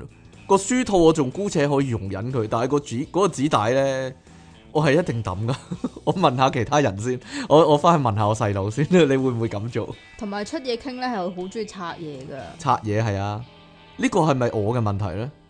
嗱，嗱即係咧見到咧嗰啲有包膠嘅嘢咧，係個膠咧就一定要即刻拆咗佢。嗱，我舉個例，例如遮嗰啲柄咯，咪有有有層膠嘅，好奇怪我覺得揸住喺手又唔我舒有好服多啊。個遮 餅咧，係啊，你諗叫我揸我就抌噶啦，我就搣噶啦。同埋咧，有陣時咧，你買啲黑色嘅電器啊，或者電子產品啦，例如電視啊、芒啊、誒、電話嗰啲咧，黑色嗰啲部分咧就會有塊透明膠咧，嗰啲膠膜咧黐住佢噶啦，係為咗令佢係因為你買黑色，所有嗰啲係黑色嘅部分啫。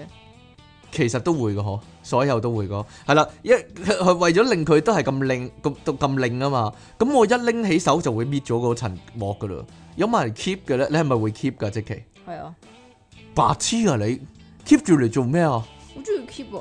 即係例如遙控器都會嘅，即係有層膜咧，係咯係咯，唔 會唔會搣咗佢個，唔搣唔搣個，點用啊？唔搣咪咁咯。唔得噶，咁點入我電啊？全家都唔會。咁點入電啊？？你全家都唔會拆噶，咁咁咪嗰個慘過係坐監。啊，嗰個係乜嘢咧？啊，係啊，係浴室寶嗰個啊，浴室寶係咩嚟噶？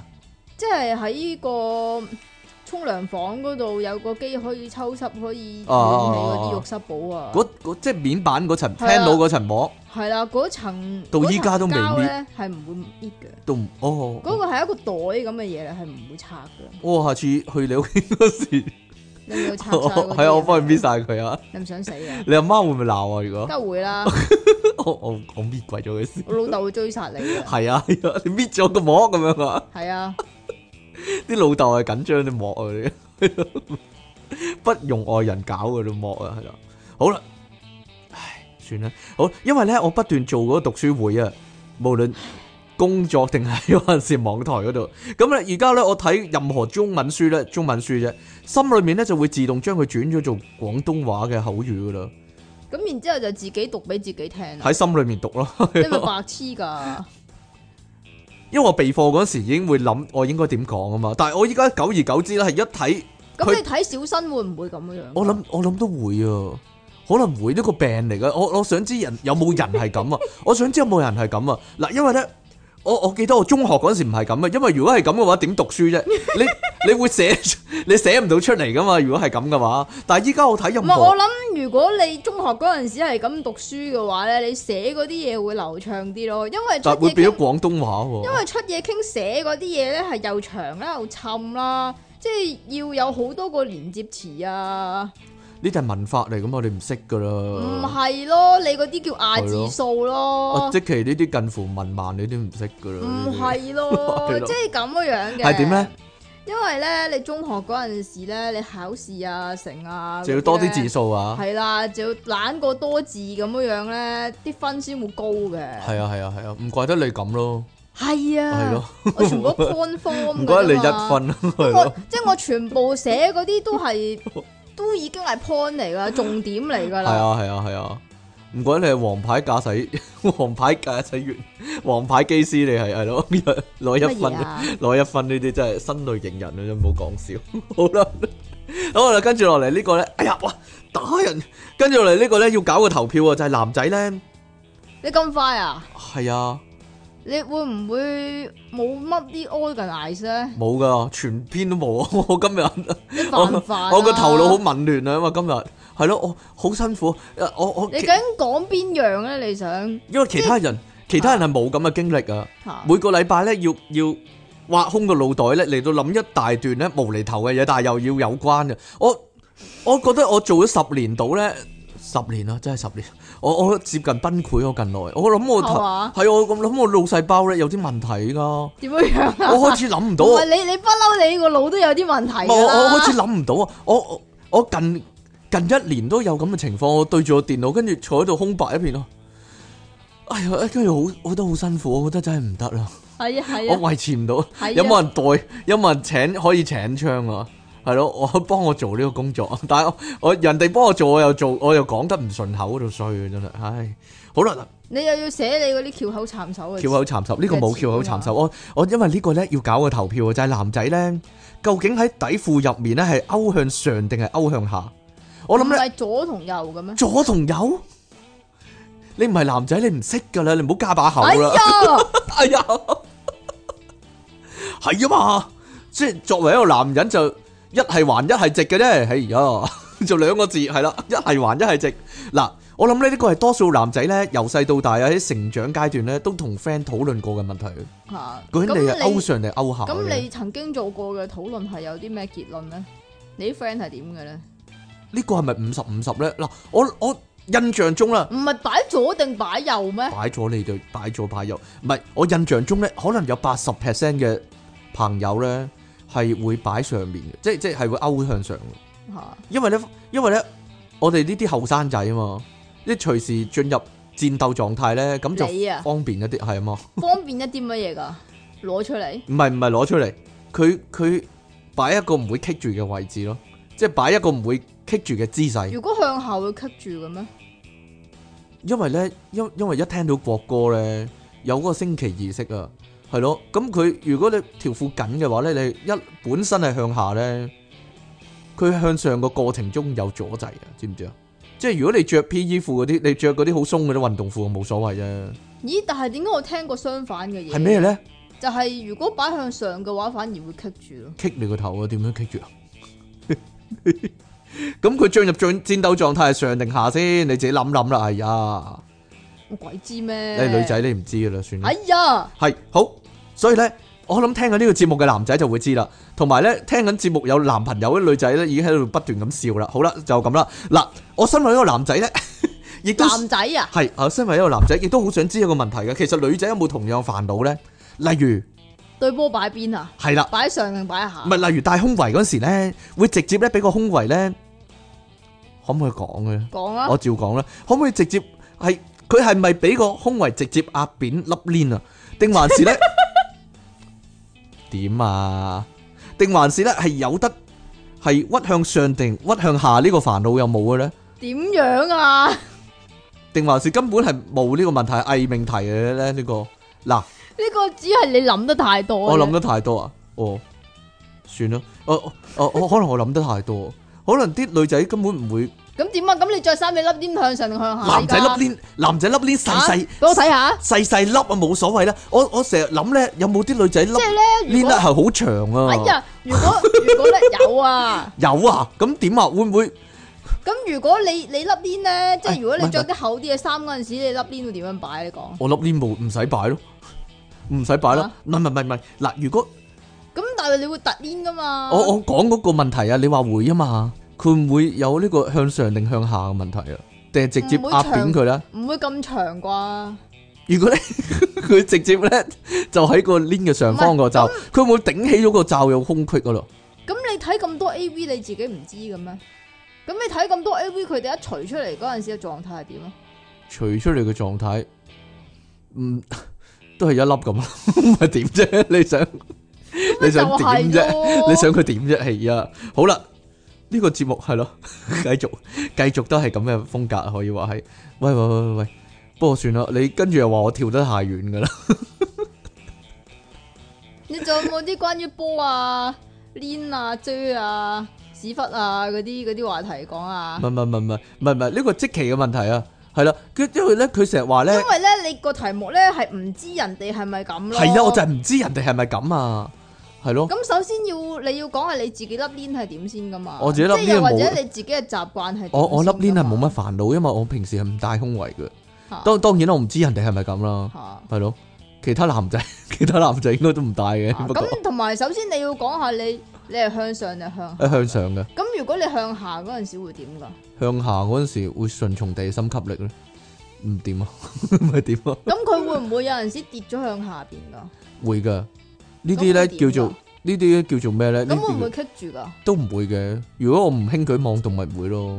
呢啲叫做咩咧？呢呢啲叫做六點半啊嘛，係咯，六點六點半嘅時候就會發生呢件事。新聞報導新 啊，聞報道係啦，冇錯啦，全部嘢向晒下噶啦，就係咁啦。咁搭三或者搭九 搭咧，冇搭三搭九啊，只有十二點同六點嘅咋，係啊，呢個世界上咁十點嗰陣時咧，十介乎十點同埋十一點左右咧，唔知咧會點啊？條褲夾住啊，可能得我有咁嘅煩惱，定還是係因為我條褲窄咧？通常咁你着咁窄做咩咧？我過咗發育年齡都冇乜所謂嘛。哎呀， 發育發育階段又唔可以着咁窄啫，係啊。好啦，跟住落嚟呢個咧係大家好切身嘅問嘅問題啊，大家關注自己健康嗰啲咧都要諗諗啊。即係銀包咧，通常咧擺喺側邊褲袋定係後邊褲袋啊？我擺袋噶，係啦，就係、呢個問題啦。嗱，因為我通常係擺側邊嘅，我覺得安全啲嘅。我擺袋噶，我知啊，女仔就等陣先講，男仔通常咧擺喺褲袋噶嘛。嗱，我我就通常擺喺側邊褲袋啊，因為咧我好我覺得咁安全啲，人哋冇咁易拎到啊嘛。係咯，但係咧我我喺街咧見好多男仔係擺後邊褲袋噶，係啊，仲仲會好容易俾人發覺噶喎。咁係咪即係咧啲扒手好容易拎到咧？如果你後邊褲袋，講真。都係噶，咪就係咯，我唔明點解個個都中意嗱睇落咧就佢好易坐低起身就會跌咗噶啦嘛，喺後邊褲袋。係咯，但我都想搞個投票呢一樣嘢嗱，熱係啊真噶，但係女但係我唔明點解啲人會容忍到擺喺後邊褲袋嘅，你有冇啲特別啲噶？冇啊嗱，但係女仔咧通常咧唔會擺褲袋啊嘛，因為女仔通常會孭袋嘛，咁但係你通常都會孭袋，咁你咪揼擺喺個袋咪得咯？我成日覺得擺喺書包會更加容易唔見啊，點解咧？同埋更加容易俾人拎咗。點解咧？冇乜點解啊？因為如果搭地鐵好逼嗰陣時，嗱你喺褲袋喎。咁人哋要開你個拉鏈啊嘛，係啊，，係咁咪就係咯，唔係唔係，人哋開你個拉鏈，你未必知啦。以前咧，你讀中學嗰時咧，啲同學咪好多手，有陣時會開你拉鏈，你開咗你都唔知啦，係咪先？但係咧，如果你擺喺褲袋咧，擺喺側邊褲袋啦，人哋嚟攞伸隻手埋嚟你側邊褲袋，你知噶嘛？你好容易，哇邊個摸我下低啊咁樣咯嘛，你會知噶嘛？係啊，如果你擺喺袋個拉鏈，人人哋搞咗你都唔知啦，你攞咗你都唔知啦。咁就要睇下你有冇執書包啦。睇下有冇執書包呢、個咧，即其竟然厚面皮咧，可以講呢個 問題咧。哎呀，真係佢係成世都唔使執書包嗰啲人嚟噶嘛。嘿啊，好啦，咁我個袋裏邊有好多障礙物噶嘛，嗯，你以為啫，障礙物都拎埋你嘅，M 巾都攞埋你嘅，真係嘿啊攞啱用， 係咯啱用。係啊係啊係啊 係啊，喂喂喂，薯片嗰啲咧，係咪多數人咧都會食到尾咧，惡高個頭將啲碎倒入口噶？你可唔可以講得特別啲㗎？ 呢個唔特別咩？因為我係咁樣，因為我係咁樣做噶嘛。你會唔會咁做啊？咩？你自己話咧，我咁唔唔知係啊。咁唔係你得翻啲碎，咁你點樣舐嚟食？嗱嗱嗱，有幾個諗法，我我曾經有幾個諗法，一係咧就係整濕隻手指，然之後插落去撩，跟住食。呢個都得，但係有啲人會冇瀟灑咁，剩翻啲碎咁樣啊抌咗佢成袋。嗱， 你會唔會覺得呢個咁樣好瀟灑咧？哇，好嘥啊！瀟咁灑啊，哥啊，你明唔明啊？ 好有型啊啊當你食到個薯片最尾嗰陣時，你就會掛住啲薯片。係啊，當你掛住啲薯片嘅時候，你就見到，唉，得翻啲碎。咁所以啲碎都唔放過，咁係。所以就一定會食埋佢。但我就諗緊呢個可唔可以媲美咧？嗰啲人咧，即係佢佢找翻兩個七咁樣啦，即係咧佢俾齊頭，跟住咧唔使找啦，跟住就走咗去啊！你知唔知我條仔有一個新嘅做法啊？有咩新嘅做法啦？將所有毫子俾晒 我，佢話你搭車要噶咁啊樣。係呢、個幾好，唔係唔係唔係唔係個意思，即係話咧，如果你薯食薯片啊，剩翻啲碎咧，你就成袋抌咗佢唔要啦，就好似咧啲找錢唔要咁樣啊！唔明我講乜啊？算啦， 呢、個可能呢個比喻太高深啦， 因為你唔會咁樣樣做因噶。為即期係一定要食晒所有碎嘅，咁如果你會搣開個袋，然之後舐埋啊啦。如果有啲碎係食唔到嘅話，有陣時咧好衰啊，你知唔知點啊？嚇點我啊中意食呢個唔童星點心面係啊披薩味薯片啊嘛。啊，咁披薩味薯片咧，有陣時咧就會黐咗啲披薩喺個袋邊。啊唔會黐。咗 啲 pizza 喺個袋邊嘅，點都。你講 pizza 啲 pizza 啊點會咧？你而家係冇食過披薩味薯片佢啊？點都係薯片嚟噶嘛，係披薩味薯片係有啲披薩噶，咁神奇。跟住點啊？喺袋邊嗰度，我就會舐咗佢。你就會舐咗佢。我諗好多人都會舐喎，係嘛？嗱，講到食嘢啊，講到食嘢啊，呢個咧係咪得即期會咁咧？全地球啊，我係唔會噶。阿即期咧食麥樂雞嗰陣時咧。唉，又講我食物落肚，係啊，佢會咧揾啲牙咧，佢唔會就咁咁樣咬咗佢啊，佢唔會會啊佢。揾啲牙咧刮刮刮咗個嗰個脆皮啊，然之後最後唉咧不如我拍條片教大家點樣食點樣食麥樂雞啊？雞，跟住食剩翻個裸體嘅麥樂雞，然之後先至食噶，係咪得即期會咁做咧？有冇第二個人咁我拍條片做？教大家點樣食麥樂雞啊？遲啲等同於嗱食脆皮我就會啦，可能脆皮雪條，你會唔唔會得㗎，你會唔會刮咗個脆皮食？嗯唔點得㗎，樣啊？會溶㗎低能。你點食 都溶噶啦，即其你食，哎呀，你食咩都咁慢嚟講。嗱，例如咧前排咧咪有，好似依家都有老麥咧嗰、個脆皮嗰、個雪糕啊，嚇你會唔會先食脆皮唔會後啊食雪糕咧？點樣先食啊？你係咪低能㗎其實一啖都咬，咗佢咯，咁你會咁咬咗咬佢埋，咯，咁你會咬埋裏邊啲嘢㗎嘛？咁啊係。但係我技術好嘛，你唔知噶啦，片咗佢咯，係嘛？係咯，我會咁做，我可能會 咁做。你個人真係衰唔，係啊，有啲人咧食嗰啲甜筒咧或者雪糕筒都係咁衰格噶。點樣啊？佢唔係直接食個雪糕，佢咬咗邊嗰啲甜筒嗰啲嗰啲脆筒先啊，好衰衰衰衰格格咁樣啊，唔係係有兩個可能，啊唔係一個可能性。係係係係係我以前細個咧係，食軟雪糕唔係啊，嚇曾經都有咁樣問過阿媽，哦我可唔可以淨係食個筒啊？嚇你知唔知點解啊？嚇點解啊？因為我細個咧係唔中意食混啲奶或者係朱古力味以外嘅其他味嘅。啊咁然之後咧，有一次咧，唔知去去邊個公園咧，咁就有雪糕喎。咁啊，全家都食啦，即係有其他嗰啲表弟妹嗰啲啊嘛。咁佢哋都食啦。咁但係咧，我就冇雲呢拿冇朱古力啦，係啦，但係佢就冇混啲奶同埋朱古力，得啊翻唔知士多啤梨啊、哈密瓜啊嗰啲奇怪嗰味啲咧。劇味係啦，係啊，跟住然之後咧，我就同阿媽講：阿媽，我可唔可以淨係食個桶啊？就唔食個雪糕。嗯係啊，呢個咧，我諗起一個好大嘅問題，我諗呢個咧係係影響地球未來幾廿年嘅一個問題嚟點樣嘅，啊就係食軟雪糕嗰時咧，你係會咧擘大口，嗯，咁樣夾斷個雪糕擺喺個口度，定還是咧你會舐舐舐舐舐到成個軟雪糕咧冇咗原本嗰、個嗰、個轉轉轉轉轉啊，梗係奶變咗一啦團。嘢，變咗團嘢咁樣啊，平滑嘅一團嘢，你識唔識食雪糕㗎？哇，好核突啊！你咁唔樣係做，你識唔識食雪糕㗎？我識啊，我食雪糕嘅專家嚟㗎，係一個，你咧如果咁樣含雪糕嘅話，我唔係含咯。我夾斷佢都成個。唔係啊，你喺個頂嗰度含含含斷佢啊嘛。係。啊，咁嘅話咧，你去到個底個空嗰度嗰啲窿窿嗰度咧，就會冇雪糕㗎啦就。會冇雪糕啊你。知唔知點解啊？點解咧你知唔知點解要舐啊？點解啊？就係一路舐，你一路扼實個雪糕扼落去，咁到到你食到落去下邊嗰陣時咧，個空裏邊都會有雪糕啦，哦，但係實際上我兩分半鐘到會食完一支雪糕你㗎就死啦。啦！你我點解要做呢 個功夫咧？你係咪有事咧？你食雪糕食幾耐㗎，老細？ 我都話你食嗰啲實用㗎啦，係啊，你真係你究竟識唔識品嚐美食㗎？你兩分鐘食完，你品嚐到啲咩啊？雪糕咯，朱古力朱古力味咯，點只啫？係一劈嘢同埋一啲脆脆地嘅嘢咋，一 係啊係啊係啊，冇嘢就算啦。喂喂。啲凍凍地嘅嘢同埋一啲脆脆地嘅嘢咋。好啦。喂，喂，呢個即期嘅問題啊，就係咧，佢話咧佢每一日咧，如果出咗街啦，佢翻到屋企咧，一定要撩一撩個鼻啊，係啊，誒、定係徹底清潔個鼻咧？你認為我諗係清潔鼻孔啩，因為即係你有啲人出出完街就要洗手嘛，吓、但係我唔係㗎咯。你覺得出面啲空氣好污糟可能可能我其實易鼻痕啩，吓，容易鼻痕，係咯所以你就要撩下個鼻啊。係咯你，貪過癮啫。我哦我點啊細佬唔係我細佬嘅問題呢、個就係、啊，佢話即期咧會食鼻屎，佢話唔知其他人會唔會啊。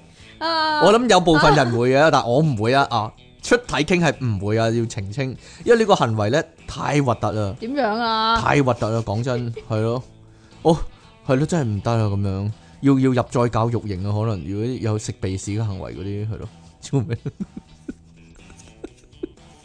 講真係咯，唔可以存在，唔應該存在喺呢個世界上。你知我覺唔得知鼻屎點樣先最好食啊？核突仔啊？你講啊，核突仔，就係一半係淋劈，哇，好核突啊！一半係硬硬的，哦，核突仔啊，黐線仔嚟嘅，白痴啊！嗰啲就係鼻屎。係啊係啊係啊，好啦，橫掂講得呢啲啦，咁咧有好多聽眾啊咧都同我講呢個問題就係抿屎啊，點啊？抿完之後咧會拎起咧望下張廁紙，梗係要啦。跟住接埋再抿第二啊你下。知唔知點解啊？呢唔係唔係，首先第一個問題先，嗱唔講望唔望先，我諗多數都會望噶啦。嗱，我想問一個問題，你一張廁紙抿完一下，會唔會接埋對接，跟住再抿第二下噶？睇下個量多唔多啦。 好核突啊，真係哎呀，嚇，啊你唔屙屎嘅 唔係你，你仲有核突啊！有陣時你咧，有陣時咧抿咧，佢咧佢佢太多啊，佢揩到隻手指啊，咁點算？ 呢個係你嘅問題哦啊，揩到哇污糟咗，啊好驚啊咁呢樣。個係你嘅問題咯。你會洗手先定還是抿完先至洗咧？洗手，但係你唔你唔排除第二下都有同樣嘅問唔題得，一喎。定要洗咗先。洗咗先，因為你唔可以容許佢擺唔喺得係留低喺手上面，係啊。即係證明人人都有呢個問題啦。你又話係我嘅問題？ 如果嘛，如果你個頭啦，你啲經驗之談啦，好明顯。一招啊死你人去，核突仔！你 啊，唔係唔係唔係你成日都係咁咋？因為乜你就望，成日都唔理佢啊，然之後啊，到最尾又唔洗手啊，因為咧望下嗰張廁紙咧，個原因就係咧，你要睇下，咦，我抿到幾時啊？如果咧，你係啦抿到某一刻咧，個廁紙白雪雪咧，即係咧即係佢抿完咯，冇啦，乾淨啦嗰個位，又或者你抿得唔夠入咯，一嗱嗱呢個都係我嘅疑問啊！有時咧，你硬係覺得咧抿極都唔乾淨，你會唔會揾一張廁紙咧濕一濕水，跟住咧抹一抹佢咁樣啊？抹一抹邊個佢啊？抹一抹個 pat pat 咯，成個唔係，梗係唔係啦，梗係梗係梗係出梗係輸出個位啦，係係咯，會唔會㗎？即係你會覺得咦抿咗好耐，但係都唔乾淨喎，跟住咧唔係你就你唔濕一濕會張廁紙你唔咯，會覺得如果濕濕張廁紙再抿落去嘅話咧，會碎晒張廁紙，咪就係咯，但係都要咁做㗎，唔你唔會咁做㗎，唔會咯，你會點啊？乾抿咯，我會濕一濕少少水，然之後整嘅。咁雖然咧會唔係啊，冇咗危險咧，係好多粒你一粒咁樣粒嘅廁你紙啊，咁樣嘅話咧，你你個菊花咧就將會全部都係瓷水啦。咁同埋仲有一樣嘢咧，就啊係你會、你會你會整到周圍都係咯。嗯，哦，呢個可能都係，可能都係人人都有嘅問題。有點冇樣啊？有冇你時？依家個題目係唔知人哋係咪咁啊？我就係唔知人哋係咪咁啊？有冇時咧，啲人咧屙完屎一次好大劑嘅，然之後咧會諗，不如唔好抿啦，啊直接沖涼啦咁樣咯。我我我有咁諗噶，你會唔會？得 啊？唔得啊！因為如果你直接沖涼嘅話，你隻手咪會掂到啲屎咯。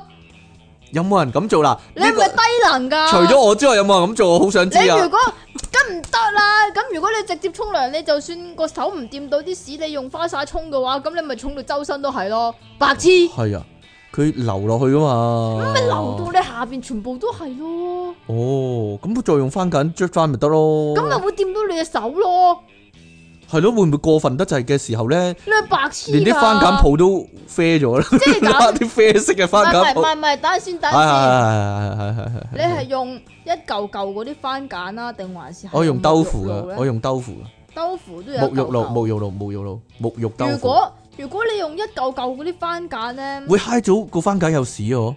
嗯，唔知呢。但係唔排除你就係咁樣抿，嗯唔排除你就算係未屙-即係冇屙屎，但係直接去沖涼，但係嗰個位都有屎㗎。係咯，有陣時咁但係個量少啲啊嘛。個量少啲啊，嗯，都係嘅，好難講。呢個呢，大家呢，不如呢，我哋啲屎嘅問題，我我哋哋開一集嚟啊開個個城市論壇， 直頭攞去攞去維園一齊討論一番現場，係咯。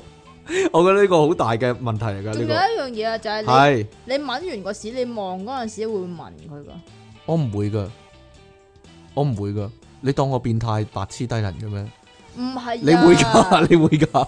唔係啊，有陣時啊你見到你自己嘅大便嘅狀況咧，啊又或者佢嘅臭同唔臭嘅程度咧，你係會估量到你身體健康狀況噶嘛？嗯，如果你咧覺得有懷疑嘅話，你舐一舐仲好啊。講真，哎呀你啊，唔係唔係，講真，我做咗四廿幾年人，我從來冇試過聞一聞嗰個嘢。講真嘅，係咯。但但但係講到聞咧，有有有有聽眾咁講啊，佢話咧有啲人咧，佢佢條女啊，拗完頭之後咧就會聞下手指嘅，會唔會噶？我唔會，嗱我唔會，你會唔會啊？拗完頭隻手拗完頭就會聞下個手指，咁撩完耳咧，我都唔會聞，我唔覺得有味嘅，因為撩完嘢，但係咧好臭噶你，你就有，但但你全身都臭係啊係啊㗎，但係咧如果我拗完旮旯底。就我會我就會聞捽下嘅，唔係我會聞咯，我會聞咯，隻手啊，你會唔會啊？阿李昂臣，你會唔會啊？勾完旮旯底會聞下手指啊，我淨係勾完旮旯底唔會，勾乜都會，但勾完旮旯底就唔會，係啦，因為你自己都知自己旮旯底係唔勁嘅，係啊咯，係勁嘅，唔係咯，即係你拗個身啊嘛，係復仇者聯盟你個旮旯唔係咯，底，即係你你拗拗完個胸，你會聞下，我唔會勾個胸咯，做乜要勾個胸啫？咁你個胸會痕噶嘛，咁你拗完背脊會聞下，唔會，咁咪就係咯，所以拗完旮旯底都唔會聞下咯。哦咁、但係如果你拗咗啲嘢出嚟咧，係有啲嘢喺你個手指嗰度咧，咁就要聞下咯。哦咁啊，我諗我諗咧，以後大家咧要養成一個習慣，就勾完旮旯底要聞下。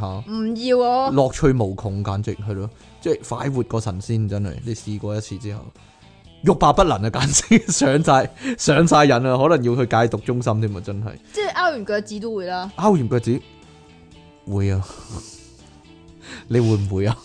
咁你拗完腳趾，你冇嘢拗出嚟，咁咪唔會聞咯。但係你會感覺到有味啊嘛，唔會啊，唔會啊，哦好啦，唔好係啦，啊，唔係啊，唔係啊。咁你剪完腳趾甲會唔會聞喺腳趾甲啊？唔會。咁咪就係咯，係係，講到剪腳趾甲嘅問題咧，我我咧剪腳趾甲，因為隻腳趾甲咧嗰啲腳甲啊好厚啊，咁通常咧剪到問尾咧，例如剩翻八成咁樣啦，即係即係剪咗咁多啊，剪咗八成咁樣咯，或者剪咗九成咁樣咯，我會咧即係佢未斷啊嘛，我會揾手搣埋佢咯，但係又 O K 嘅喎，搣搣得齊口嘅喎，你會唔會咁啊？你會搣啊個指甲，即係腳趾甲，我就係細個試過咁樣舐嘢啊，你點樣咧？成流血個啊成個腳趾甲搣咗出嚟。就係咧搣得太入啊。哎呀，唔怪你依家腳趾甲咁樣點啦。樣啊？箍箍點樣啊個？腳趾甲係緊箍咒咁樣咯。有冇女人係係咪女人先會咁噶？唔係男人都會咁噶，男人都會咁啊，係啊即係個腳趾甲咧，誒、好似個括弧咁咧，冚住咗啲腳趾肉啊。係啊。我我唔係咁噶嘛，咁點啊？冇嘢啦， 冇嘢啦。我想知啫，冇嘢啦。呢、個呢、個好好好奇怪嘅問題。我諗，咦會唔會好痛噶，或者好辛苦啊咁樣啊？係咪好痛噶？梗係痛啦。但係依家咧，依家痛唔痛啊？誒、依家唔痛，依家唔同，哦好嗯但係彩有啫。陣時着鞋會痛，哦，所以我唔可以着高踭鞋。你都冇着，冇所謂啦。係咯，你波鞋攞波鞋派噶嘛你，係咯以前翻工要着噶嘛。有冇高咗好多咧？咁即刻吓，係高過你啊？啊係啊係啊，嗰個我就驚啦。如果即期，咩意思啊？如果突然間話好高啊咁樣，踩咗踩咗高橋，太陽太陽馬戲團嗰啲係咯，咁就犀利啦。好啦，呢、個呢就係、呢個人人都有嘅問題啊，就係、嘴唇呢，如果你 feel 到有塊皮突出嚟呢，我唔會唔會咬咗佢啊？會啊。嗯你會會搣定？咬？嗱，你會用手搣定係用牙咬呢？用牙兩種都會，片咗佢啊！兩種都會。 有陣時即期會咬到流血噶，變態仔嚟噶。乜嘢佢啊？佢咧又係佢每逢咧有啲啲嘢突出咧，佢成日佢好意思話我咧搣咗啲膠膜啊，因為咧佢以逢親有呢啲嘢突出喺身體上面咯，例如手指咧有倒刺咧，佢會搣搣搣搣搣，佢連咧無辜嗰啲皮咧，佢都會搣埋唔噶，係啊，係嗰搣到啲搣到個指腳嗰個手指甲咧唔係個倒側邊露刺啊外露啊，個係嗰啲嗰啲硬嗰啲皮啊，嚇！但係你搣到手指甲個側邊外露喎，好核突！哇，唔好搞啦，喂！哇，直頭咧好似咧，即係解剖啊、肢解啊咁樣邊度咧，係成啫？個手指甲個側邊咧係冇咗個括住，即係冇咗塊皮支持支撐嘅，都唔哇，好係。核突啊！哇，唔好再咁搞，同埋咧嘴皮又係佢咬咬咬咬咬越咬越深咧，跟住流咇晒血啊！突然間，啊講起講開又講。點樣啊？我以前咧做弱智人士宿舍咧，有個仔咧又係好似你咁噶，中意咧搣嗰啲倒刺咧，跟住咧如果你唔理佢嘅話咧，你唔理佢啦，跟住點知佢一個下晝係咁搣咧，一拎起手咧十隻手指都有血噶，幾得人驚， 好似鬼片，好似恐怖片咁，十隻手指都有血，其實咧，我以前細個咧嚇係中意搣腳趾皮多啲嘅，啊啊啊啊即係腳趾公個釘啊啊啊啊嗰度咧，係淨係呢一呢一度叫咩嘢啊？叫咩啊？淨係呢一度啊？淨係呢度腳趾頭嗯誒、即即係如果你係左邊腳趾公嘅話咧，就搣右邊嗰個；如果你係右邊腳趾公嘅話哦咧，就搣左邊嗰個，因為嗰邊嗰個皮咧就會厚啲嘅，哦，係啊，即係係啊佢佢會。尤其是一剪完腳趾甲咧，佢會有個厚嘅皮突咗出嚟咧，好咁我就忍忍唔哦，到我明咧你，講乜，你明唔明啊？我咁明。咁我就會搣咗佢。哦，我想知呢個問題啊，有冇人呢啲攞住攞住個指甲鉗，跟住就好多嘢玩啦？例如呢，你會 feel 到呢個腳板啊，某啲位呢個皮厚呢，你會揾個我腳板指甲冇死鉗皮噶，你會揾個指甲鉗呢，喺我腳個板冇死皮㗎。係啊嗯係喺個腳板皮嘅表面呢度呢，唔會夾下夾下夾咗啲呢多餘嘅腳趾嗰個腳板底個皮出嚟啊！我想同你講咧，你個胸咧有兩點咧係多餘嘅，你會唔會咧揾個指甲鉗唔係咧夾下夾首下咁樣夾甩佢？首先你明唔明我講乜先啊？即奇，我明啊，哎呀！但係你會我都唔會冇咁做？我都冇，你有冇見過人咁做？我都冇。你冇啊？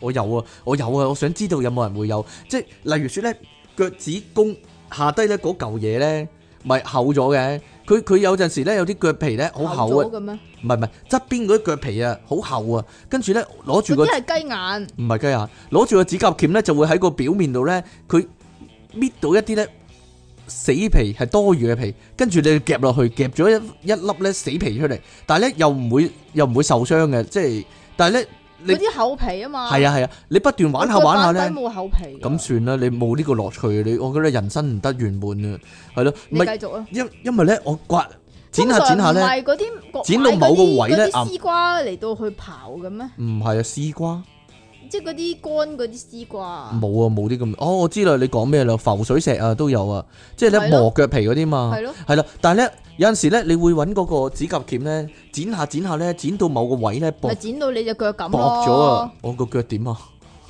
你自己睇下你只腳咯。我個腳唔嗯簡直係一隻黃金右腳啊， 簡直係。核突，有冇咁核突啫？低能嘅你真係，咪咪腳咁樣樣咯， 有冇咁核突啫？大家咧如果咧 嚇！想出嘢傾堂咧，留意下佢只腳咯，咁嗯好核突噶，你又核突啦，咁咪一隻腳腳板底係黑色噶，靚腳，一隻美腿即係咧，生輝係即係咧，我真係好懷疑佢咧沖涼嗰陣時究竟有冇捽腳板底噶，係啊係啊係啊係冇係啊噶，，喂唔係唔係唔係，有冇人着住襪嚟着拖鞋嘅咧？我唔得嘅會，咩？你阿爸會唔會啊？唔得嘅咩？得你會㗎，係啊，我以為阿伯先會嘅添。點解啊？點解你着拖鞋先？首先點解唔可以着拖鞋咧？唔係唔係，因為着拖鞋係方便啊嘛，係係清爽啊嘛只腳。咁你點會着住襪嚟着拖鞋咁白痴啫？咁凍啊嘛，咪阿伯先會咯，整污糟晒個襪咯，佢會。點解咧？你個拖鞋好唔乾淨嘅咩？唔係唔係唔係，你會着出街咧？如果咁樣裝束，梗唔會啦，我唔會。我哦，唔會着嗰啲拖鞋出街噶，着涼鞋出街就會。就係有啲人咧有，但係通常阿伯嚟嘅，就就着住襪，跟住着拖鞋，跟住落街喎，跟住又或者着住襪，跟住着涼鞋，跟住落街喎，呢個就係一個問題。咁咪污糟晒咯只襪氣，因為佢通窿噶嘛， 佢通窿噶嘛，你明唔明我講乜啊？我明啊，咪就係咯，但係你講緊喺屋企啊嘛。我唔係講緊我屋企啊，唔單止係屋企啊。你個題目咧係唔知人哋係咪咁樣啊？系啦，就係我唔會咁，所以我唔知人哋係咪咁咯。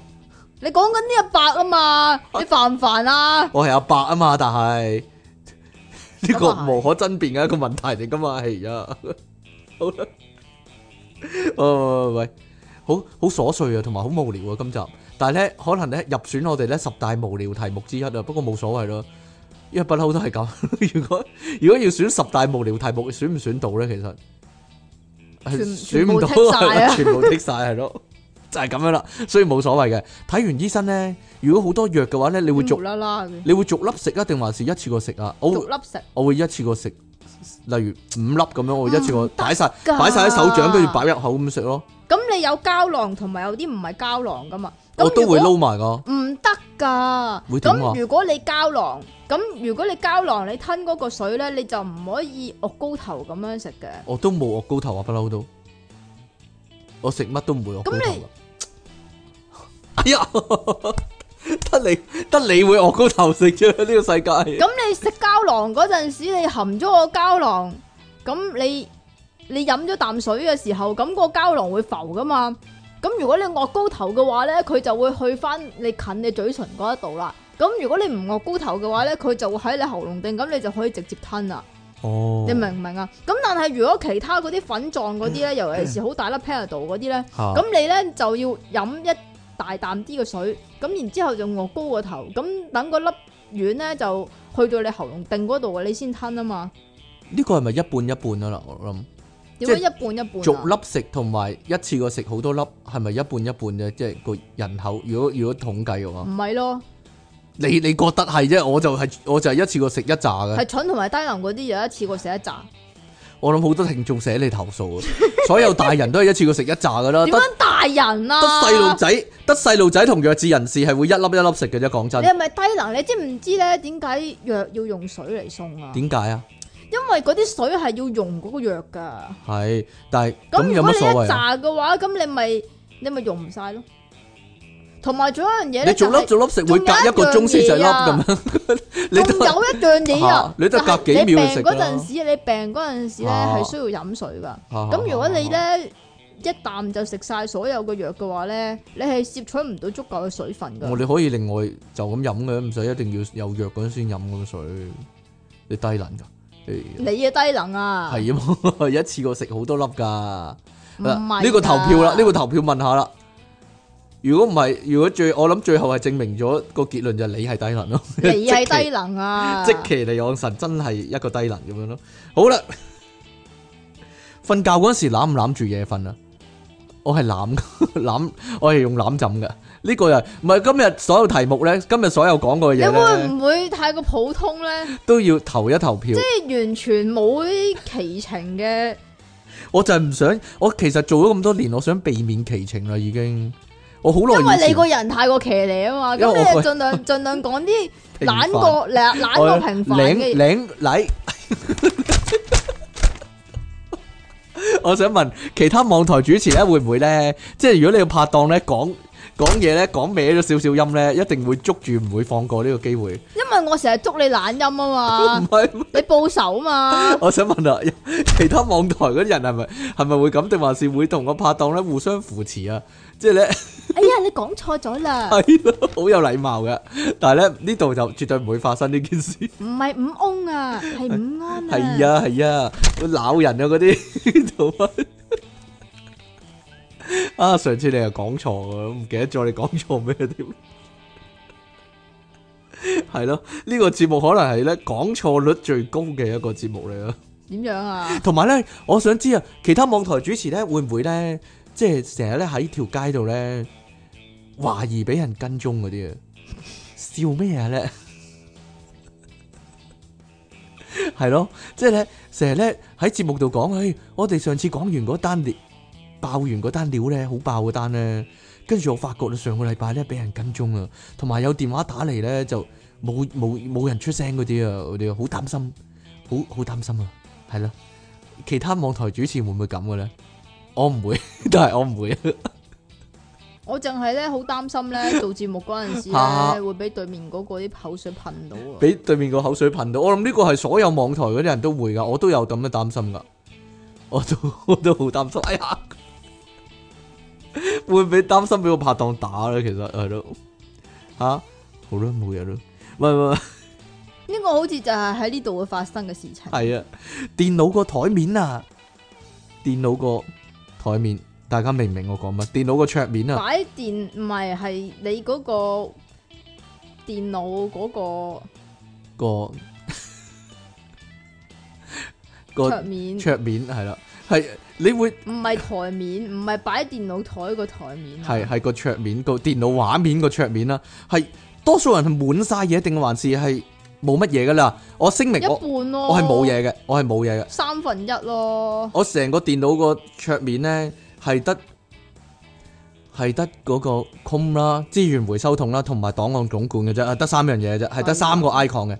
但係即其利昂神咧，你去到佢屋企咧，你會發現哇，成個桌面咧滿晒啲無邊謂度嘢咧。有滿晒啊？三分一啫嘛。所有嗰啲捷徑啊、程式嗰啲捷徑啊、嗰啲檔案啊、多餘嘢下載咗啲相啊，全部哇擺晒喺桌面度。跟住我個心諗，哇呢條友係電腦白痴嚟嘅，應該同啲阿嬸，哎呀， 同啲阿阿嬸嗰啲一樣嘅，真你繼係。續啊。佢唔知道咧，咁樣咧係會影響個電腦嘅效能嘅。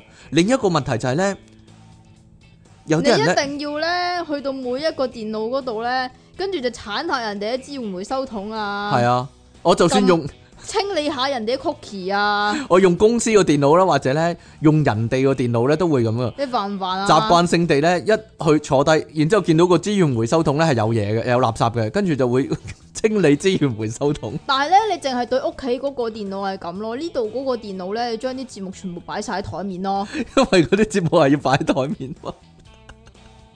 同埋咧，如果咧一開個瀏覽器咧，我第一件事做咧就係清除瀏 瀏覽器記錄咁樣嘅，係啦。我我諗我我係最注重電腦安全嗰啲人嚟噶，就係、咁樣啦。其他人其他人唔會噶，唔係咯，係你多秘密啫。嗱唔係我冇乜秘密啦。嗱，因為咧你去到即奇屋企咧，如果咧開佢個電腦，跟住咧。開個開個瀏覽器嚟睇啦，然之後咧佢有四十幾五十個咧係開咗個分頁咧，係一路擺喺度唔嘅。一俾㗎，我唔係講我唔係講比喻，係真係四十幾五十個。邊度有咁多啊？然之後跟住我話俾佢聽，喂唔係喎，咁樣會食 RAM 嘅喎，你個電腦會好慢嘅喎。佢話關你鬼事啊！佢話關你鬼事啊！我中意咁樣啊！佢唔單止電腦係咁，佢電話都係咁樣噶。跟住就話啊、哎要換機啦，個電話唔知點解成日好慢啊！跟住我心諗，哇！你三十幾四十幾個分頁咁樣開，梗係慢啦、你你咩機都慢噶啦。但係佢又會話唔得，我一定要咁喎。呢啲慢慢睇啊，留翻。好奇怪真係。係咪好多人係咁？我嗱，我想知究竟你哋係即期嗰類人啦，定還是我嗰類人咧？我係我係全部好乾淨嗰啲嘢，係咯， 即期嗰啲就全部好多嘢咁樣擺咗喺度。點啊？你有咩反駁咧？喂，你講啊！喂，你講啊！冇啦，係啊，佢個知節目你自己做埋佢啦，佢係覺啊得咁樣先係啱噶咯。佢覺得，哎呀，好啦。你做乜避啊？嚟到我我以為你打我， 好啦，嚟到節目嘅尾聲啦。究竟咧飲汽水嘅時候咧，啲人係咬桶定唔咬桶嘅咧？個節目咧嗰個題目咧係唔知人哋係咪咁樣啊？我係唔咬桶嘅，但係咧我見過好多人係咬桶嘅。我想我所以我想知究竟呢個人數係個分佈係如何，係咪一半一半啊？阿即奇你咬唔咬桶啊？請問唔咬啊！你係邊好度咬啫？你好着重個飲桶嘅健全性嘅嗬？我係好着重個飲管嘅健全性同埋佢嗰個乾淨嘅程度㗎。你條仔咬唔咬桶嘅咧？講真，都唔咬嘅，即即即例如說女男友女友咁唔樣。係啊！你你知你明唔明啲你哋你哋啲男人咧，全部都係咁個噶，口含住啖嘢又飲嘢啊嘛， 個口食緊嘢咧，又含個飲筒咧，跟住然之後叫你飲佢嗰啲汽水喎，跟住個飲筒咧就係啊黐全咗部都嘢喺食物嘅殘渣咧，吓、跟住又要人哋含喎，哦我諗啲女仔多數女仔冇所謂唔噶，係咯，都冇所謂啫你有所謂啫，dirty ，dirty 啊，好 dirty 啊， 所以就唔中意啦。係咪所有男仔都係咁先？首先，即係會食會會飲個飲管飲到飲完之後個即係咁飲管有啲污糟嘢喺度即係咁。吓你飲嗰個飲管咧，點講好咧？吓點講好咧？。你通常你只不過係會剩翻一滴咁喺度嘅啫嘛我留意咗好耐噶啊啦，啊啊但係咧你哋唔係㗎，會一撇咁樣樣一㗎，撇咁樣啊，即係一撇咩咧？一撇口水定還是係啲食物嘅渣咁樣樣，嗯啲薯條啊尤其是，嗯。又或者啲包皮啊，好啦，我哋我哋繼續發揚光大呢個題目咧，我諗可以可以做多一集，都係講呢啲無聊嘢，係咯。喂喂，你大家邊集唔係講無聊嘢㗎？大家咧，如果食日本湯麵咧，會唔會飲埋啲湯啊？我我會噶，我會噶，我會 飲你個晒噶，題目係唔知人哋係係咪啦。咁？啊所以我唔知人哋係咪咁啦。所以咧，你要講咧，你嗰個習慣先，我然因為之後我咧，我係會飲晒所有湯嘅，即係食湯麵嘅時候，你會連我嗰啲湯都飲埋啊嘛。一時時如果啲湯好味嘅話，唔係唔係人哋會唔會咧？即期會唔會嘅咧？你會唔會飲埋啲湯噶？ 唔會，一滴湯都唔飲，定還是會唔飲係一啲我？我會飲一啲，但係我唔會飲晒咯。哦，咁你唔但係如果你唔食尊重唔嗰、個係啊，但日本係廚如果但係如果食咖喱杯麵又或者係黑蒜油杯麵嘅話，我就會食埋嗰啲湯。你會飲埋湯，因為啲湯係好好味，係啊，就係、咁樣啦。好啦，咁誒冇嘢啦。其實我我細個 咧，我我講埋呢個，點啊我講埋呢個，真係太細微啊，好多嘢係咯。我我講埋呢個，我細個嗰時咧會會玩個腳板啊。點樣玩咧？就係、呢，咧故意咧屈個腳趾咧少少咧，跟住咧整到個腳板咧嗰個位咧有啲抽筋啊，然之後咧我就會咧，誒鬆翻開佢，等佢唔抽筋啊！你會唔會咁玩噶？呢個我好奇咗好耐啊，係咪得我一個會咁做，定還是好多人都會咁做啊？你低能啊。首先你明唔明我講乜先？首先你明唔明我講乜先？嗱，即係咧，大家可以，你你形容多一次啊。大家可以拎只腳板啊嚟，拎個腳板啊拎個出嚟腳板出嚟，係腳啦，趾又唔使要嘅。就係腳腳趾公。啊屈曲少少，整到個腳板嗰個位咧弧弧形咗嚇，然之後咧維持一段短時間，嗰腳板底咧就會抽筋噶啦。跟住咧有啲我痛諗啊，咧，我諗咧，我係免疫咗呢個動作會抽筋，你知唔知點解啊？點解啊？我細個跳芭蕾舞你嘅，細個跳芭蕾舞啊，就冇事啦。係唔會抽筋嘅做呢個哦動，作。嗱嗱，我做呢咁個啊係啊係啊，我做呢個動作，然之後咧佢有少少抽筋啊嘛，然之後咧我係我唔會抽筋㗎，我就會抹翻大一腳趾，然之後等佢鬆翻開個抽筋。我細個成日會咁玩嘅，有冇人咁玩咧？即係有冇人同我一樣會玩呢樣嘢咧？你低能啊！嗱，一陣下集啲聽眾留信話我會啊，出體經係啱噶咁樣唔啊，係咯，證明我係證明我係對的，得即其唔會嘅咋呢個世界咁樣，個個都咁講。唔係咯，好啦，我哋留翻好多疑問，究竟我哋應唔應該咧每一樣嘢搞一個投票咧？ 因為我想知 道，我想知道係啦。不過麥樂雞嗰個應該唔使得你會咁嘅啫，世界上唔係咯，同埋食鼻屎嗰個都係得你會咁唔樣，係啊核突核突仔嘅咯，只不過係食鼻屎嗰啲人唔認自己食鼻屎咁解啫嘛。係咩？梗唔係啦，我就唔食啦，我我唔係認唔認嘅 問題，我真係冇食啊嘛，黐線嘅 你都，你都黐線嘅你都，嘿呀，好啦，講到呢度啦，如果大家咧仲有好多無聊嘢咧，俾我哋勾起咗，咦，究竟我係咁，人哋會唔會咁咧？呢啲咧呢啲講咗噶咯係咩？喎，係啊， 講咗噶咯我全寫我睇唔明你寫乜啊？喎，全部咪講晒噶咯，你啲無鬼啦啦，畫符，係啊，出體傾送出，你唔係仲有一個嘅咩？仲有一個咩啊？你講。就係咧，我哋每講一啲題目，又或者我哋每講一啲嘢嘅時候咧，我哋都會覺得自己講過。係啊係啊係啊，定還是做網台啲人先會咁嘅咧？嗱， 唔係啊，唔知啲人係咪都覺得我哋講過啊？唔知人哋會唔會覺得我哋講過啊？ 我諗聽咗咁多年，佢佢唔介意噶啦。如果聽咗咁多年都聽嘅話，佢唔介意噶啦。只要主主要係有啲聲嘅啫，係嘛？唔係唔係，呢 個唔係有啲有啲聲啊，唔聽你啦。呢個唔係咁嘈呢呢個唔係呢個唔係一個藉口嚟啊你。唔好你你唔好藉口我啦，你睇下我濕晒呢個我唔件係衫。呢個唔係節目質素嘅藉口嚟噶。不過咧，有人話俾我聽咧，點解咧 YouTube 會唔批你啊？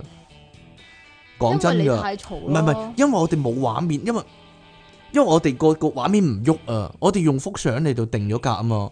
係啊如果你佢用一個智能系統嚟到嚟到嚟到去檢測嘅話咧，佢會發現咦，你你唔唔喐嘅個畫面，佢佢就會當你係重複上傳啊。所以咧，以後咧，我哋應該有畫面啊，係咯。唔係所以阿渠咧教咗我一個方法。啊教你？咩咧？佢話咧，不如咧你每集咧都影住一缸魚，影住一個娛樂無窮咁樣係啊。咯？哦，或者每集咧，我哋咧，但係咁樣會唔會當係重複咧？點樣重複咧？即係我扮喺度做手語咯，但係笑咩啫？就冇聲嘅嗰個畫面，跟住咧我哋每就配翻嗰啲節目嗰啲聲落去咯，嚇係咯，但係要做足一個鐘啊，好辛苦啊，做咗一個鐘，係咯。但每集一樣嘅話，佢又會檢測你係重複上傳啫，係嘛？大家提供個意見啦，究竟我哋應該點做咧？係啦，係咯，即係點樣令到養畫缸面喐？魚啦，不如真係啲人會話你不如即你不如直接錄埋個畫面啊，唔中意啊！真係唔中意啊！講真，因為因為咧咁樣咧會影到即期咧偷偷撩鼻屎嗰啲唔畫係面，哎呀咯， 偷偷食鼻屎嗰啲畫面，咁就核突啦！係啊，係 撩住鼻咁做節目，嗯嗯咁樣係咯，會影到出嘢傾啲口水點樣噴到我塊面嗰度。係啊，係啊，係啊，係啊，係啊，知唔知點解隔住個咪都噴到落我度嘅？隔住塊玻璃我都噴到啊！唔好講係啊笑係。啊係啊，出體傾送出揸波酒吧啤酒券一張啊！大家一張咋？各位男士咁咪淨係揸得一邊，有咁你福叫啦人哋另外一邊點算啊？咁佢啊係一對喎，一對一 pair 一 pair 咁噶啦。你真係陳茂波點啊 喎，？放心交對波俾我啦，你哋係啦，點啫？佢佢都改名叫陳武波 波啊，陳摸波，陳茂波波啊，陳茂波波，係 咯。陳武波波啊陳茂波波，好啦，咁誒，即其李昂神送出，LV 甩皮袋啊一大個，係啦，LV 甩皮袋一大個啊，因為咧空春 LV 甩皮春袋，你講噶啦，即其利昂神唔係幾斯文爆炸私人相吓，嚟啊你讀啊！有好多踴躍嘅來信話俾我哋聽呢，佢係咁樣，但係唔知人哋係咪咁樣呢？究竟食嘢先定刷牙先，梗係刷牙先啦，我每一朝都係食咗嘢先刷牙噶，你咪低能咯，點？解呢？ 習慣問題啫，唔係人人同你一樣，有啲人同你唔一樣噶啊嘛。嗯係咯，我我刷我唔刷牙，我唔可以掂嘢食噶。哦，隻手掂得唔得？或者個酒店得唔得？係咯，吓、都好啦。 你繼續讀埋呢個信先啦。 理性上，我覺得係食嘢先，而我都係會咁做。但係好 Q 多人係會刷牙先，你唔覺好污糟嘅咩？吓，點解食嘢先就唔污糟呢？點解刷牙先就污糟嘅？因為咧你刷完牙先食嘢嘛，吓、你唔會再刷多次牙噶嘛。咁你啲嘢食咪留喺個牙嗰度咯。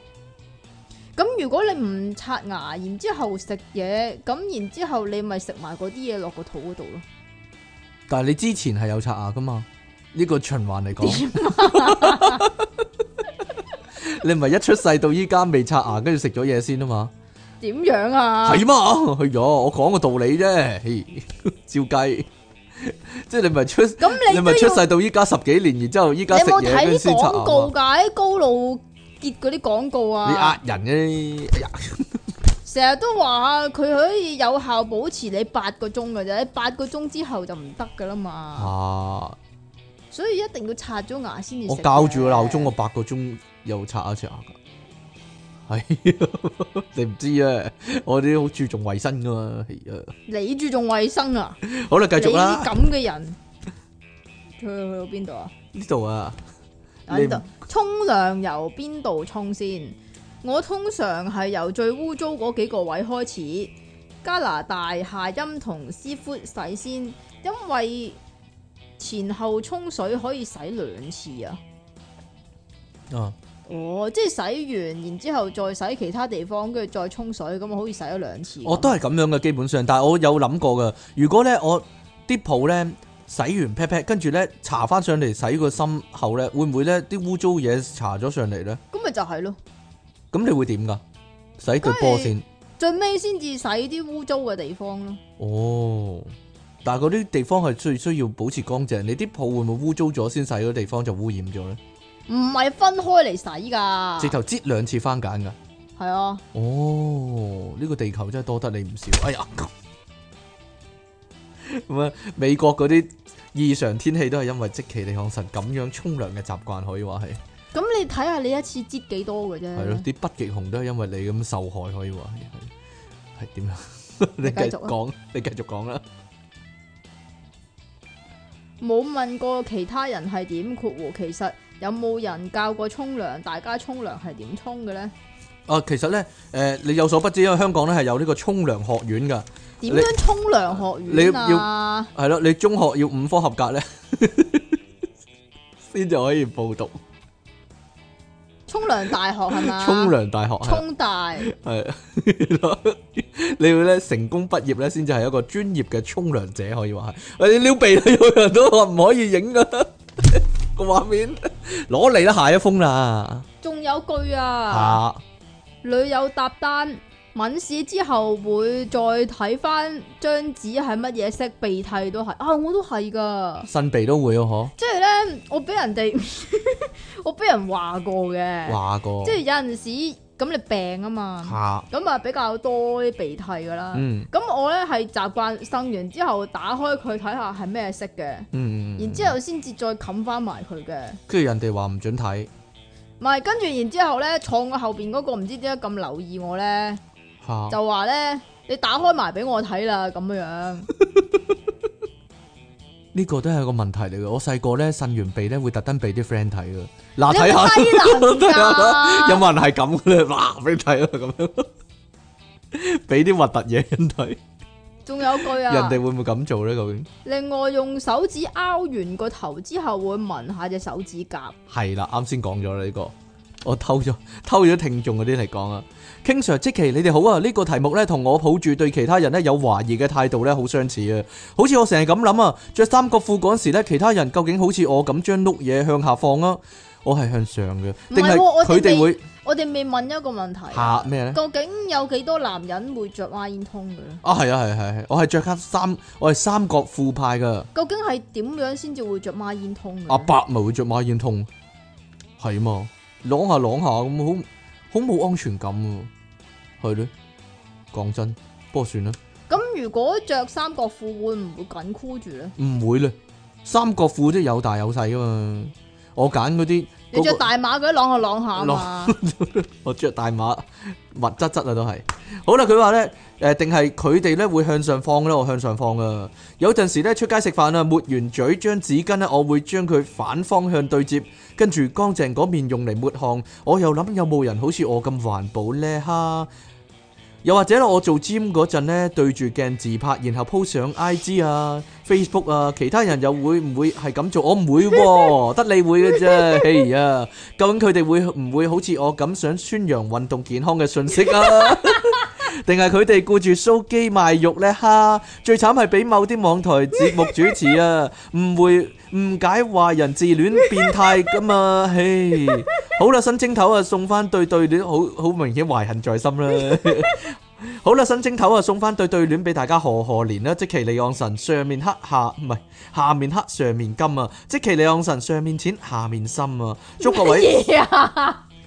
祝各位身體健康，萬事如意，好好有幻想啊！各位對即其利昂神啊，你急我唔急，但又急到 gap gap 聲嘅心急哥全人鞠躬喎，電炸主持，你哋好，我唔明白點解你哋會話我啲詩唔押韻。以上一首詩為例，即其離岸神企喺度屙尿，屙濕晒條裙，人人哈哈笑。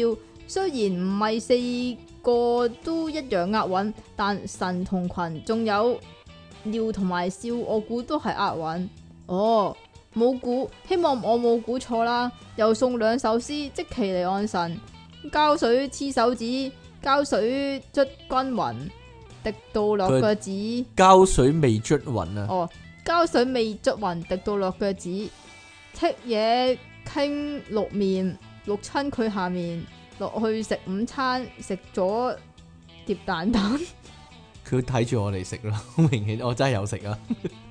手機係用嚟打電話，但有時又會用嚟聽電腦。大年齡開始爆炸嘅鄉下仔相，啊，你聽言靈啊， 你真係啊！ 我 話俾子平聽，佢有人聽佢節目啊！喂喂喂喂，我話俾你聽啊，鄉下仔啊，如果咧上面個子咧同下面個子係同音咧，同埋上面個面同下面個面同音嘅話咧，唔算押韻啊！押韻唔係同音啊，係啊，你唔可以用同音嚟押韻噶。同一個字啊！係啦，算啦，好啦，唔唔唔好深究呢、個 呢樣嘢啦，修辭上面嘅嘢咧係啦，遲啲再同大家講好啦嚇。你睇下個時間先啦，系啦，太長啦，今日好啦， 好似出體傾咁啊，太長啦，好啦，邊度啊？口嗰、個條氣咯，太長啦，好啦，咁我哋咧下個禮拜咧再同大家見面咯喎，拜拜。